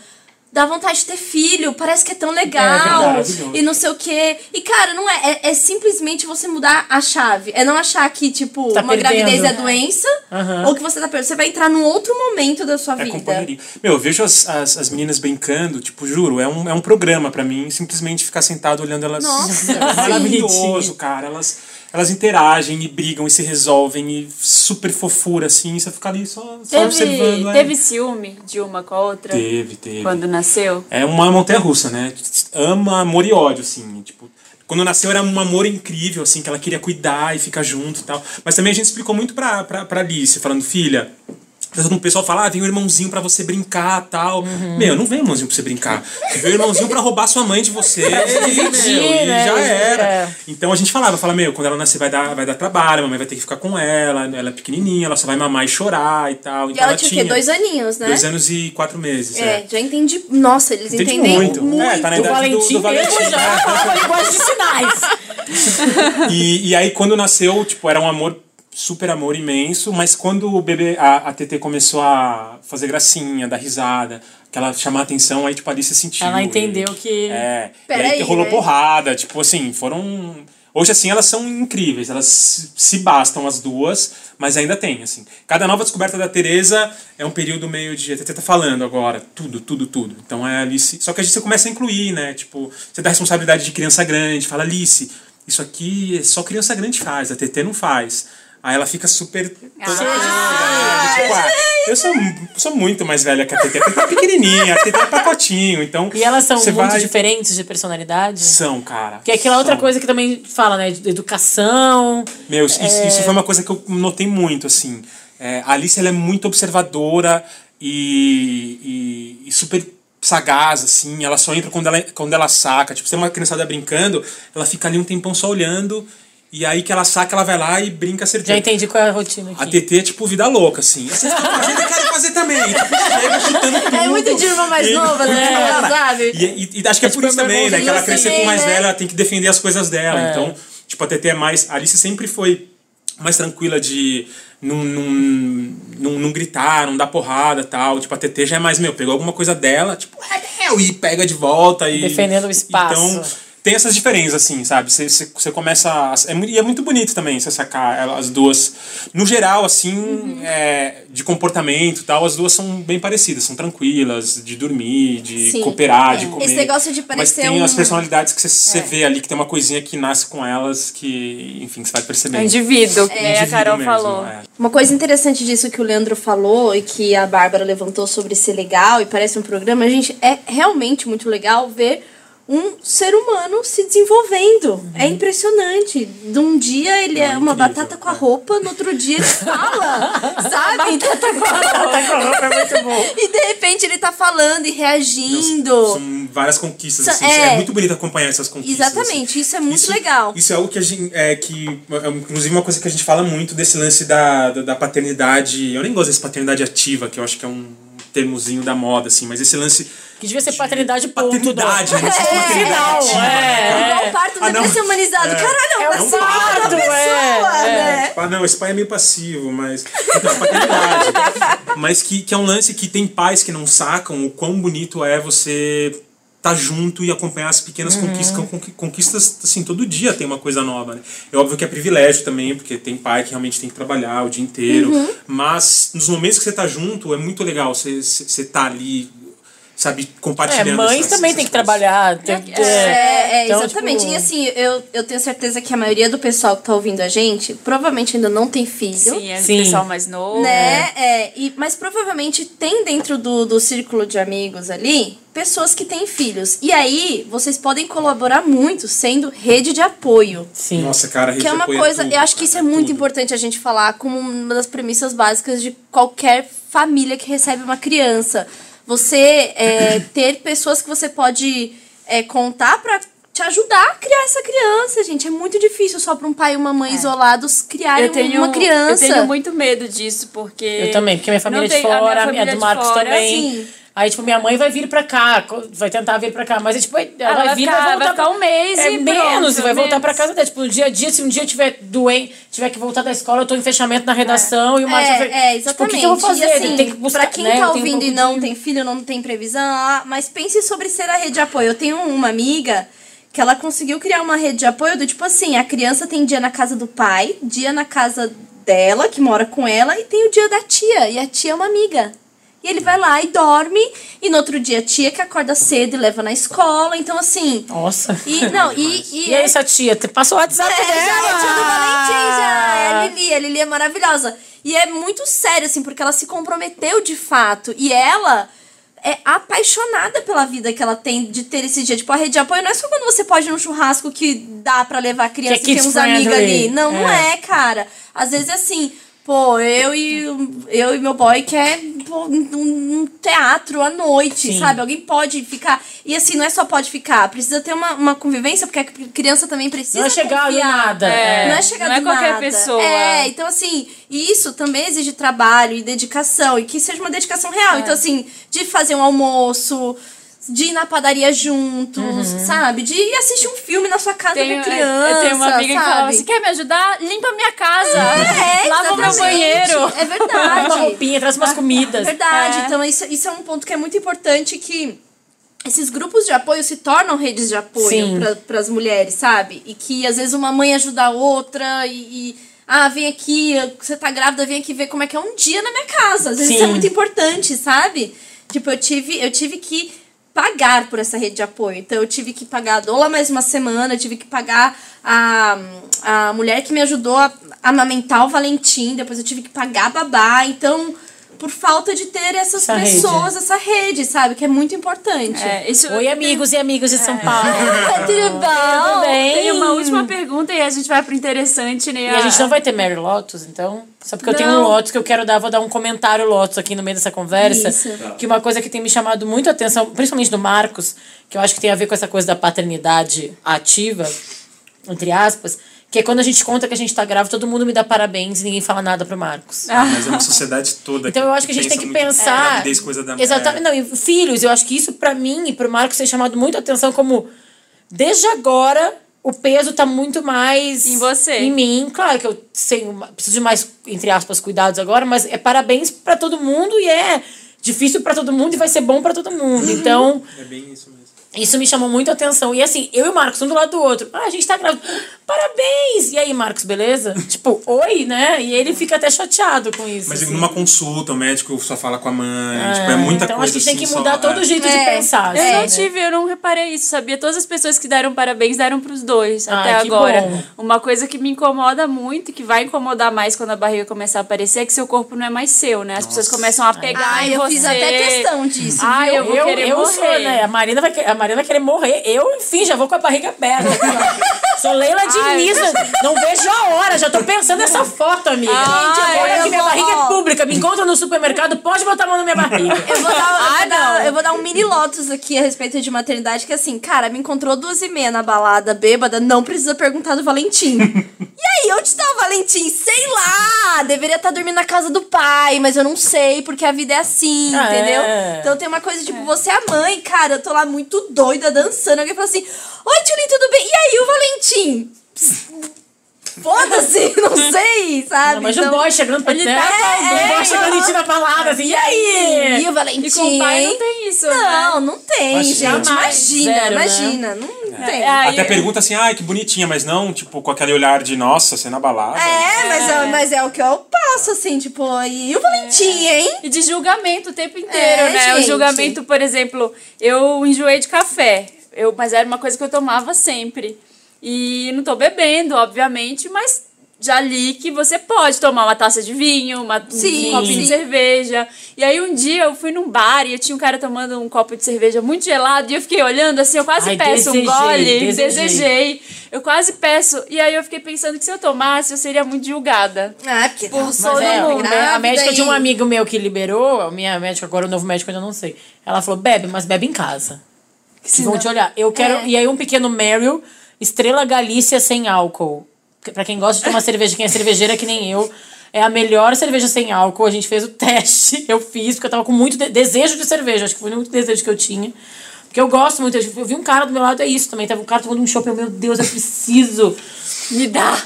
E no, no meu caso, eu perdi completamente a vontade. Não tanto aconteceu na comigo. gravidez e no primeiro ano. Tanto de fumar e beber. Eu não tinha vontade, eu assim.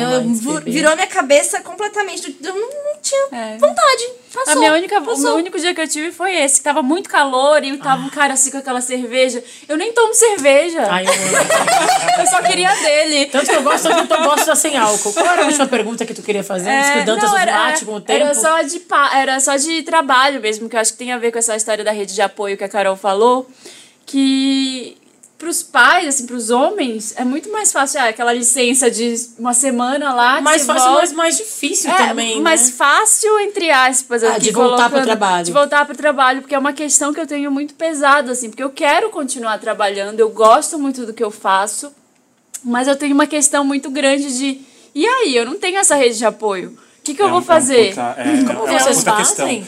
Então, é, a Dani, a gente entrou num acordo lá em casa que a Dani deu uma parada no, no trabalho, que eu conseguiria segurar a infraestrutura lá para ficar com as meninas. E eu trabalho muito de casa também, né? Então, eu trabalho numa empresa americana, o escritório, assim, quase não vai ninguém, então eu trabalho muito de casa e com horário muito flexível. Então, funciona muito bem, mas é, é um esquema bem privilegiado, assim, de conseguir casar tudo, porque a gente sofre muito. Tem muito pai que, cara, passa cinco dias e vai, volta pro trabalho, assim, dá depoimento e fala, cara, semana que vem eu volto a trabalhar, tô desesperado, vou Não, ficar licença longe. paternidade Pras mães, então, com a amamentação, cara, é Nossa, é, eu, vezes eu pior, tive é- é que bem voltar antes de completar quatro meses, porque eu tinha saído antes, porque eu tava muito cansada, até porque, né, engordando 20 quilos, eu não tava conseguindo andar. Não- eu perdi o equilíbrio real, assim, de, de- de tão desproporcional que eu fiquei. E aí, eu... É uma preocupação que, por mais que o pai se preocupe, se envolve e tal, tal, tal, cara, amamentação. Tipo, dep- está no seu corpo o alimento daquela criança que você vai passar oito horas longe, sabe? Então, eu fiz grandes estoques de, de leite. É, na, no, no primeiro ano, o acordo foi o Fábio parar e eu continuar trabalhando. E aí também foi um privilégio poder ele ficar em vez da gente levar para uma creche ou, ou pagar uma babá naquele momento. Então foi um grande privilégio. E aí nesse período eu, eu tinha economizado uma grana e ainda consegui ficar uns três meses em casa. Depois dos seis meses eu voltei com menos de quatro, fiquei até os seis, fiz um acordo, saí e voltei a trabalhar só quando ele tinha nove meses. Fiquei fazendo alguns frilas de casa e tal. E fazer frila de, de casa, pelo menos pra mim, enquanto, é, enquanto mãe, fazer o frila de casa com o bebê, parecia que eu não fazia nenhuma das duas coisas direito. Sim. Porque não dava. Era uma. Era um, quando a a coisa envolve muito o seu corpo físico. É, esse- Sabe? A coisa da amamentação, a coisa do peito e tal. Então foi algo que foi bem difícil de lidar. Aí trabalhei com- fora dos nove a um ano. Depois falei, cara, ainda não é meu momento. Eu vou aproveitar que meu trabalho tem condições de ser um pouco mais flexível. E aí voltei a frilar e tal, e tipo, fazer uma coisa mais equilibrada, porque eu não me sentia preparada ainda, sabe? Eu ainda estava Uhum. muito vivendo o porpério, eu queria estar na minha casa, com o Valentim, mas também tinha a responsabilidade de ganhar dinheiro e tal. Ah, isso é um peso, assim, É um que eu já tô peso. Sim, sentindo. mas e tu ainda tem um horário mais flexível, Eu né? tenho super, Tu, tem, tipo, mas- tu pode te convidar com a tua cliente a hora que tu quiser. Agora, eu, quando eu voltar pra redação, eu tenho um fechamento que vai até a meia-noite. E, tipo, é isso, assim, é... Da, e, e- O- tem até um, nesse tempo, o, interessante nem são recomendações, é isso. É, tenho uma lá, recomendação vamos lá, que acho Vamos lá, que casa. interessante. Porque já tá falando demais, eu tô Toca a nervoso. vinheta pro, inte- pro interessante, né?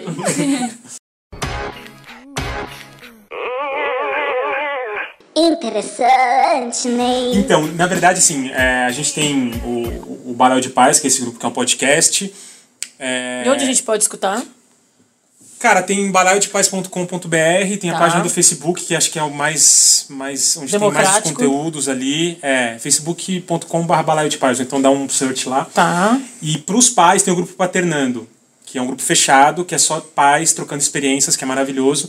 E desse grupo do Facebook a gente criou um grupo no WhatsApp, que, cara, é fantástico também. Assim, são Tem quantos uns pais? 80 pais. Que legal. E assim, Fala pro Marcos entrar. pra falar sobre, meu, fala, é muito legal. Tem caras que ainda não são pais, inclusive a gente quer gravar um podcast com futuros pais, de Ah, repente ele legal. pode participar.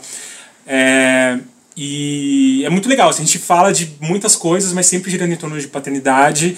É um grupo que não pode putaria, porque sempre que a gente fala de grupo de pais, fala, ah, mas isso daí lá ficar tocando Ah. putaria, não sei o que, cara, tipo, é proibido, assim. E, e é muito massa.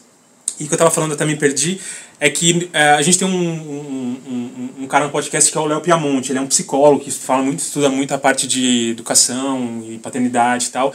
E ele escreveu um texto, cara, que é, é muito maravilhoso, que chama A Maternidade na Era da Ansiedade e o papel, o papel do pai.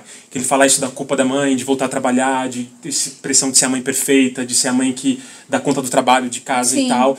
É, ele, ele escreve com muita delicadeza, sem querer, sabe, roubar o lugar de fala da mãe, sem querer falar de carga mental, como, ó, mulheres, eu sei o que vocês estão passando, e falando sobre o papel do pai nesse, nessa questão. Então, é, ele tem um blog que chama Paternidade Sem Frescura. É, e aí Anotando, tem... Vou pegar tudo. depois. Chama Paternidade Sem Frescura. E, cara, ele tem uns textos muito foda. Ele tem um texto que a gente fala do, dos pais biscoiteiros, que a gente tava muito no momento de. que a gente, cara, é muito estranho, cara. Porque, sei lá, eu nunca fui de, de redes sociais, de nada, mas, meu, me chamaram. A gente participou da Ana Maria Braga, eu fui pra Fernanda Lima, eu fui pro No Estadão. Tipo, eu participei. Ai, tu foi aquele Fernando que cantava Isso, eu- Foi, era eu. sabia que eu conhecia. Gente, eu cheguei aqui, eu olhei, eu falei, onde é que eu conheço esse cara? Ele trabalhava na Abril, olha eu desavisado. Eu, fui. sabia que eu te conhecia de algum cara, lugar. E, e simplesmente por ser pai e ter um grupo que discute paternidade, é muito bizarro, assim. Ele, ele tem um texto sobre isso também, é, qual que é o papel do pai nisso, né? De ficar... Como é que é o enfim. nome dele? Ai, meu Deus. Leonardo Piamonte, e chama Paternidade Sem Frescura o blog dele, é, é muito legal. E, e pra gente também, é, eu já escutei alguns programas do Balaio de Paz, é muito interessante pra gente também entender como eles estão lidando com isso. Sim. A gente enquanto mãe, porque tem muito de um papel nosso também de ajudar, cara. Então. De dar liberdade. Exatamente, tem muito sabe? disso, da- do É, quanto a mãe é, permite o exatamente, pai ser. porque a gente também tá presa numa coisa que todo mundo fala que a gente tem que ser assim. Isso, e, e entendeu? amiga- é muito engraçado. Eu tenho uma amiga, minha melhor amiga, ela tá no terceiro filho agora. A primeira filha, ela começou a namorar o. o- o- não foi uma produção independente, ela começou a namorar o marido dela quando a menina tinha um ano. E aí virou pai da menina e tal. Mas no começo, principalmente quando a criança era pequena, ela era a que mandava. Aí ela falava assim, "Ah, gente, é muito chato ter pai participativo. Quando veio o segundo e o terceiro filho, ela, tudo ele quer opinar, tudo ele quer dividir. Com a primeira eu fazia tudo, É, só não é falava. fácil, não. pai participativo, a gente tem que dividir 50%, todas as terças. Ah, é verdade. Até os primeiros meses, assim, de separação minha e do Fábio, ficar pensando assim, não quero dividir nada. Ai, que saco ter que agora ficar dividindo essas coisas. Ai, por mim ficava só comigo mesmo. Depois que você vai entendendo que eu também precisava abrir importante, mão. que é importante, Porque ele é. tem que ter, né, tipo, o momento dele. Ele tem que se desenvolver. E eu tenho cunhada, que né? é doula, ela fala também que tipo, tem pais que passam por depressão pós-parto, né? Não, tem, tem até, meu, é, o o Léo, que é o- esse cara, ele é engraçado que ele é cheio dos estudos e tal. Existem mudanças hormonais no pai quando a criança nasce. Então, tipo, não é só da mãe que tem a mudança física, tipo, cai Ah, de, de queda de testosterona, de você ficar um pouco mais, sabe, pra você ficar mais caseiro, menos homem. É, Esse o quê. hormônio, eu acho que é a oxitocina. Também é Da liberado mulher. no pai. Também, a também. criança. O pai também, quando vê criança, louco. também. É. Então, de interessante, né? Eu deixo esse blog que é muito legal e o podcast que A gente faz de coração, assim, é uma bagunça. Ninguém nem sabia que era podcast quando a gente começou. gravar um é negócio isso, aqui. cara? Não, a gente mas grava. Não, mas é muito comprido, ninguém vai ouvir uma hora. Eu falei, cara, galera é pode. escuta, Vai, né? pede Vai. mais. É, não, tem Pede que ser mais, ele pede mais, Então né? a gente tá, enfim, a gente faz meio como dá, mas é, é gostoso, a gente tá, tá ficando mais profissa agora. E tem um quadro que chama Buchicha Pergunta, que é como a gente chama as mães, né, por causa do buchicho de mães, que a gente pega perguntas de, de mães e responde lá, tipo, ah, o que, que as mães quiser, queriam saber Querem sobre saber, os pais, né? e a gente responde lá, enfim.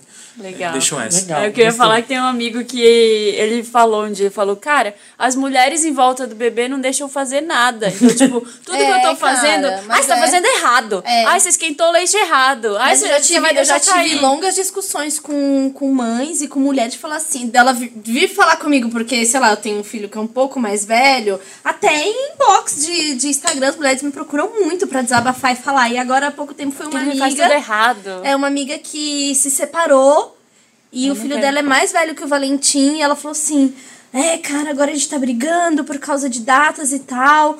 Mas o fulano ainda mama. E ele não sabe como eu faço. Eu falei assim, cara, sendo bem sincera, é, você vai ter que separar a sua relação, homem e mulher, com a relação Sendo- dele pai. Ele é o pai, ele tem direito. Ah, mas ele já quer envolver a namorada. Eu falei, pois é, isso não é um problema dele como pai. Isso é um problema de você tá com ciúmes de uma relação e tal, tal, tal. E assim, E desculpa aí entender falar, que o pai vai fazer do jeito dele, vai ser vai diferente do jeito do da jeito mãe. dele. é vai-. Outro dia minha mãe ai, dia o Valentim foi lá, comeu dois sorvetes na casa do Fábio. Eu falei, pois é, no final de semana passado tava comigo no estrogonofe entre amigos e comeu um copo de batata palha pura. Então, assim, É, o pai não. Eu sou filha de pais separados e meus pais são amigos. Se dão super bem. A gente passa Natal junto e Eles tudo. mesmo se falam até hoje. É, então meus Desde que eu tinha nove anos. Então, né? Os meus pais se dão super bem e tal. E, eu, e era isso. Meu pai, sempre- minha mãe sempre foi isso, que sempre te respeitar e que tem coisa Deixa eu, errada. é, deixa eu te interromper rapidinho, Fala. porque ele já precisa ir, o Leandro. Infelizmente, pessoal. Infelizmente. Obrigada. vamos fazer um Obrigada. tipo do jogo? Ah! Meu sonho era ouvir esse ar em algum lugar, vocês realizaram. Gente, adorei, Leandro. Vou mandar um Obrigado, marco de todos esses grupos, todas essas coisas que indicou. E eu gostei muito legal o papo. E quando vocês precisarem de mais uma participação hétero, pode contar comigo. Venha mais e Estamos aí. obrigada. Obrigada, Valeu, viu? gente. Um beijão em todas. E Deixa eu, parabéns. contar, deixa eu pelas- contar uma coisa muito doida. Ah. Que eu e o Leandro somos amigos de internet há um bom tempo, mas foi só hoje que a gente desvirtualizou a amizade. Ah, Foi um encontro. Acessem lá o Balaio de Paz, escutem. Adorei, aprendi bastante. Obrigada. Valeu, gente. muito, adorei. Um beijo. Obrigadão. Obrigada, Lê. Obrigada. Bárbara, pode Eu só voltar. quero dar o meu interessante, né, que é do temático também, que é dos aplicativos que acompanham gravidez, que tem vários. Eu sou louca dos aplicativos. Ai, como me- eu, me fala Como já. eu tinha o dos pré-casamento que eu indiquei até uma vez, eu tenho, tem dois, que é o Baby Center, que eu acho que é o mais famoso. Que aí tu vê, tipo, ai, por exemplo, 20 semanas, que é o que a gente vai estar mais ou menos no dia que o programa for ao ar. O bebê está do tamanho de uma banana. Ah, é o Baby Center? Esse é o Baby Center, que é o mais famoso. Mas o que eu mais gosto, que eu mais uso, chama Gravidez Mais. Esse é maravilhoso. Todo mundo tinha me indicado o Baby Center. Eu me apaixonei mesmo pelo Gravidez Mais. Ele é, Ai, eu acho estou ele muito baixando melhor. agora. Eu, ai, que bom, porque Eu acho ele muito. eu- então, porque o, o, o Gravidez, o, o Baby Center. Baby Center, ele tem umas coisas meio antigas, assim, de pensamento. É. E aí eu ficava meio. Hum, eu achei o Gravidez sabe? Mais mais moderno. É. E aí ele tem, por exemplo, uma coisa super moderna sobre ele. Ele todo, todo virada de semana, que é como a gente conta a gravidez, ela dá. Ele dá uma dica para o bebê, como tá o bebê, como tá o corpo da mãe, saúde e informações para o parceiro. Então coloca o, já Sim, aquela que a gente tava isso falando, é coloca demais, o pai na é rodada. demais. O fala- Baby Center é muito sua mãe, né? É muito, então eu acho muito legal Ele- isso aqui. O Gravidez Mais era Pregnancy Plus. Não tinha Brasil ainda quando eu usei. Ah, e eu acho ele demais, porque ele fala, ó, Fica o bebezinho no fundo da tela fica, ainda. tem uma fotinha do bebezinho de como ele tá aparecendo Isso, agora. gente, eu fiquei tão obcecada. E o dia que eu tive que apagar esse aplicativo, eu chorei. Olha aqui como Depois tá o nosso nascido. bebê. Tem que apagar depois? Não, porque ele, ele não fica contando as semanas de nascida, entendeu? É E que o aí- Baby Center vira, né? O Baby É. Center vira de criança. Mas Isso. esse foi o que eu mais gostei. Tem as coisas divertidas do tamanho que tá, mas eu acho que as informações que vêm. Esse tem os nomes, porque eu, eu achei o nome do Valentim um aplicativo. Não sei se era esse. Ah, esse aqui tem tipo, qual é o nome que você tá pensando? Eu já até coloquei meus dois nomes aqui. Ah, eu acabei de baixar ele. Eu adorei, assim, pra mim é o que eu mais gosto. Esse é o meu interessante. Eu Ney. tenho um interessante Ney que é pras mamães. Tá aqui. todo interessante, Ney. o interessante Ney é um aplicativo que se chama The Wonder Weeks. É, esse vai fazer muito sentido depois que o bebê nascer. Porque acontece? É, o The Wonder Weeks é o seguinte: é um, na verdade, ele é um livro de um pediatra que passou 30 anos tendo crianças no consultório e começou a notar os padrões de Já tô desenvolvimento. pega- baixando aqui também. E começou a, a notar os, os padrões de desenvolvimento de, do cérebro humano, dos bebês, e que tinha uns picos ali. Quando tem um pico de desenvolvimento, né, o salto de desenvolvimento, a criança tem vários padrões, que é fica mais irritado, o cocô fica mole, não mama direito, não dorme direito. E as mães, em geral, ficam super apavoradas, porque de repente você tem um bebê bom, na E outra ele- semana o bebê está o demônio. E você fala assim, caralho, o que está acontecendo? E esse Que- que- o que aplicativo. tomou conta do meu bebezinho? E esse aplicativo te acalma horrores, porque ele já traz um cronograma mostrando mais ou menos onde serão esses saltos de E desenvolvimento. bateu com o Valentim? Bate com todos. É o desenvolvimento Gente, que humano. maravilhoso. E isso alivia muito, porque, por exemplo, tem uma, uma taxa de desmame da criança com três meses que muitas mães se queixam falando que o bebê parou de se interessar pelo peito. Hum. Quando, na verdade, ele entrou num salto de desenvolvimento e tá descobrindo o mundo ao redor. Não é que ele enjoou do peito, é porque ele tá, meu, vários estímulos, entendeu? E aí, tendo esse aplicativo, nossa, ajudou muito nessas semanas. E ele mostra quais são os laps. Tipo, o que que essa criança está aprendendo nesse salto? Ah, ele está aprendendo sobre profundidade. Ele vai ficar irritado e não sei o quê e vai começar a tirar as coisas no chão. Nossa, é que muito loucura! foda. Gente, é tu, esse aplicativo foi tudo na minha vida. Porque quando eu sabia que o Valentim ia entrar num salto, eu já me preparava psicologicamente para entender e enxergava todos esses, esses desenvolvimentos que o aplicativo falava que era o momento dele aprender. Ai, é, que ótimo. Sério, Amei, é já salvei gente, aqui. isso foi tudo na minha vida, sério, tudo mesmo, assim. Então, é, o outro interessante né, é o meu próprio podcast que eu vim piramidar aqui. A gente sempre, a Jéssica veio aqui faz, um, faz pouco tempo. Piramidou, né? Piramidou. É Imagina Juntas, sou eu, a Jéssica e o Gus Lanzetta, que é jornalista e roteirista. Ele tá insuportável porque ele tá roteirista da Globo. Adoro. E agora ele fica falando. é, ele é é, roteirista. ele fica falando muito do. Da, da, do- da Globo, né? Não, ele não fala da Globo diretamente, mas ele fala lá no Rio de Janeiro, tô... Ah, é bem legal. Museu, Fernanda Lima. Isso.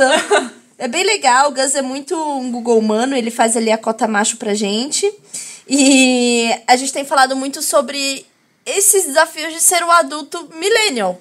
Porque a gente tá vivendo várias questões de tipo, cara, é, mudaram a forma, a forma de, de se relacionar, porque entrou a internet. A gente é a geração que viveu. É, não tinha internet, agora tem internet. Sabe? Então a gente tem muita coisa pra aprender. É, e A gente não é nativo da isso, internet. a gente não é. A gente tem muita coisa pra aprender e também tem muita coisa pra ensinar. Pra falar sobre isso pra quem tá chegando agora na vida adulta. Então, tem sido bem legal. A gente tem um momento conteúdo adulto, onde a gente fala de boletos Adoro. e aluguéis e tantas Nossa, que coisas. delícia. Conteúdo adulto. É muito bom. É muito bom. E é isso, então, tô piramidando mesmo, tá? Felipe, obrigado pelo espaço.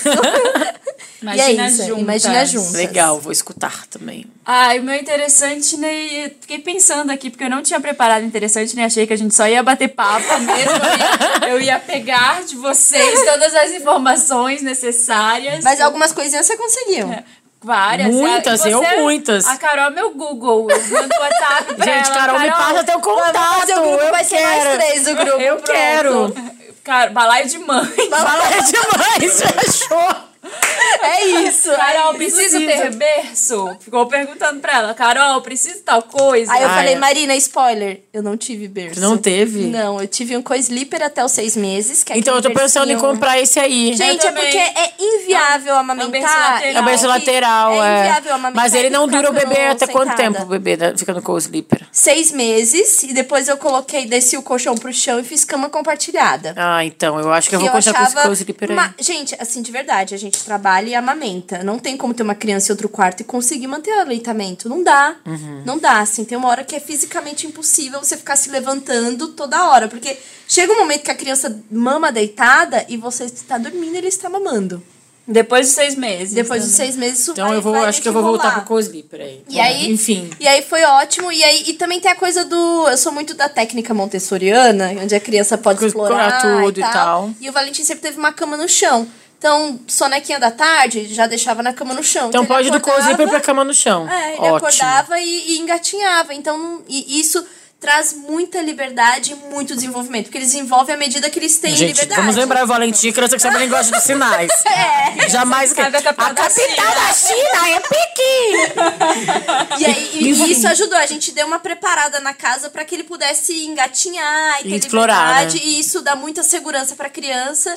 E Tô você fica apavorada menos... que a minha casa vai ter três escadas Ah, agora. é, e, tipo, coloca Tela, gradinha, Tela. então, telinha e Mas aí, qual que é o teu interesse? Tá, pensou é, no fim O ou... que eu vi, o que eu vi esses dias foi a, a Vida Secreta dos Bebês, aquele É demais. documentário do Ah, eu não Netflix. vi É muito ainda. legal. Que fala de várias fases de aprendizado. Porque eu tô na fase de ver coisas de grávida ainda, sabe? É, o que tu comprei o que esperar o que você esperar. Não, o que esperar quando você está esperando. eu comprei. assisti o filme ontem. Assisti o é, filme. É uma merda, mas é, é bom. Revi É o mas filme, é, ruim, mas é bom. Eu, Marcos, vamos rever filmes. Eu ver filme de temática grávida. Eu até chorei. Dei esse search no, no Netflix, gravidez, grávida, bebê, só pra ver filmes assim. Eu é- recomendo os, os docs sobre tipos de parto, assim, é bem interessante. Tem aquela história o da- renascimento o renasce- do parto. renascimento Esse do eu já vi, parto. faz, faz um tempo. É bem incrível. Mas assim. esse A Vida Secreta dos Bebês fala que os bebês já nascem sabendo nadar, que bebê gosta de. tem um paladar para coisas que a mãe comeu durante a gestação. Que loucura. É, gente, é incrível. Que o corpo humano é muito isso que incrível. A você gente é fa- muito foda. Puta merda. Isso que você falou, o bebê já sabe, ele já entende o que você tá falando desde cedo, ele só não consegue se comunicar. Por Sim. isso a, linha- a linguagem dos sinais é Aham. importante. Então é muito bacana e é bem assim, é leve, é rápido. É, e um outro é um livro que eu li já tem muitos anos, já tem uns seis anos que eu li esse livro, nem pensava em ser mãe ainda, mas eu, eu achei legal porque minha cunhada estava grávida e eu achei que eu poderia ajudar. Chama Autoestima do Seu Filho.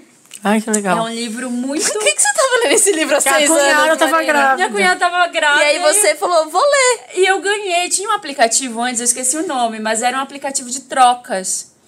Não sei se Entendi. você lembra desse aplicativo de trocas, que era bem popular faz uns 5, 6 anos assim. E eu troquei uma mochila por esse livro. Nossa! E aí foi parar na minha mão esse livro e eu comecei a ler. Assim, Um comecei... dia você seria mãe, este É, livro, você ia mas- sentir o chamado deste livro. É a aut- autoestima do seu filho? A autoestima do seu filho. Chama a autora, como é que é o nome dela, meu Deus? Dorothy alguma coisa. Mas é Dorothy Corkle Briggs. Mas é, um- é um livro, eu vou até reler ele, assim, vou, vou procurar. Talvez eu tenha dado pra minha cunhada. Mas Pede de volta, chegou a hora de, volta. trocas de novo, Troca voltar ao de aplicativo de novo, trocas. Troca por uma- um sapato. É, mas é um livro que fala assim que depende muito, é isso que a gente falou aqui durante o podcast inteiro, que depende muito da relação dos pais, a autoestima dos filhos, Sim. da sua relação com você mesmo. Sim. E Sim. tem até uns métodos de como como a criança, como colocar pra dormir na própria cama, Uhum. mas não é nada assim, você tem que fazer isso. É bem livre assim. Uhum. E é um livro curtinho que Pra mim, que na época nem pensava em ter filho, já foi muito interessante. Imagina Então, hoje, né? Hoje eu acho que eu vou reler ele É. pra, pra aprender mais coisas. Mas é uma coisa que super vale pra você, amigo aí que tá ouvindo esse podcast. não pense em ter filhos ainda. Mas, sei lá, seu, sua melhor amiga, seu melhor amigo vai ter filho em breve. Como tu fez, né? Como tu pode, é, como você pode ajudar é assim, assim, é se preparando junto. É, muito importante mesmo, porque até pra entender quando a gente entra com algum posicionamento, sabe? Olha, eu não quero que grite com ele. Olha, se for chamar atenção, abaixa e fala com ele. Então, assim, é importante que todo mundo meio que entenda o que você tá propondo e respeite. E- Ah, sim, com certeza, né? Porque- E- então é muito importante ter esse papel da rede de apoio dos amigos que entenda o que essa mulher tá, Porque eu tá acho que- falando, sabe? Te- Você tem que respeitar e, e por que não fazer parte ativamente, sabe? E também, assim, aquilo que a gente tava falando. Não tem certo e errado, ok, vai. Tem algumas coisas mais erradas. Mas acho que tem filosofias que é o jeito de cada pai, que cada Sim. parent, como eu disse no começo, decide. Então. Acho que é isso, né, É, gente? a gente tem. A gente tem. Me ajuda, Wanda? Não, a gente ajudou tanto, não precisa de ajuda, Wanda. né? ajuda a gente depois- depois teve dois me ajuda. qualquer um que Teve dois me ajuda. Wanda. Não, gente, teve dois me ajuda, Wanda muito importante, que é da Bárbara e da Marina. Estamos grávidas, me ajuda, Tchulin, me ajuda, Leandro. Muito bom. Então é isso que temos, gente. Na verdade, a temática foi só me ajuda a Wanda. Exato, quem foi um não grande me ajuda, Wanda. Ó, a gente é podcast Vanda em todas as redes sociais, no Instagram, no Facebook. Data Data Dantas, Dantas. no Kik e no Deezer também. A gente tá bem, a gente tá gravando esse programa na semana em que entrou no Deezer o programa. Estamos muito felizes. Hoje a gente apareceu como primeiro lugar no iTunes também. Demais, Olha, parabéns. que arraso. Arrasamos muito. Parabéns pros Wanders. Obrigada pra, pra todo Vocês mundo. são que ouve. maravilhosos. Eu amo os Wanders. Vocês amo. arrasam muito. Então, toda quinta-feira, 1h17, E vivo, estamos no iTunes. e vivo Wanda Baby Boom. Esse ano vai ser, quero ver, hein? A gente vai ter que se revezar pra gravar o programa. A rede de apoio. É, de apoio, exatamente. A gente vai formar rede Alô, de elenco apoio. fixo, Vai né? você gravar. Alô, elenco Eu vou, eu, vou, eu, vou, eu vou virar Ana Furtado, né? É uma realidade. Eu vou virar Ana Furtado mesmo do, do Wanda. É, eu quero agradecer mais uma vez o convite. É o podcast do meu coração, apesar de eu ter o meu próprio agora. Não sei se eu já falei, né? O sonho do podcast próprio. E obrigada, eu sou Tchulin em todas as redes. E quero deixar meu último recado para as mamães. Essa jornada é incrível. Divirtam-se. É E eu sou arroba da Bárbara em todas as redes e adorei. Obrigada por estar aqui. Mais um momento especial da minha vida em que os Wanders fazem parte. Show, arroba Santa Helena, tá? Vou, vou me apresentar É, né? também. não custa. Convidada, né? Obrigada. Beijo, gente. Beijo, gente. Beijo, tchau, Feliz tchau. 2018, ainda vou continuar falando. Feliz 2018! 2018, meu Deus, sim. Beijo. Beijo!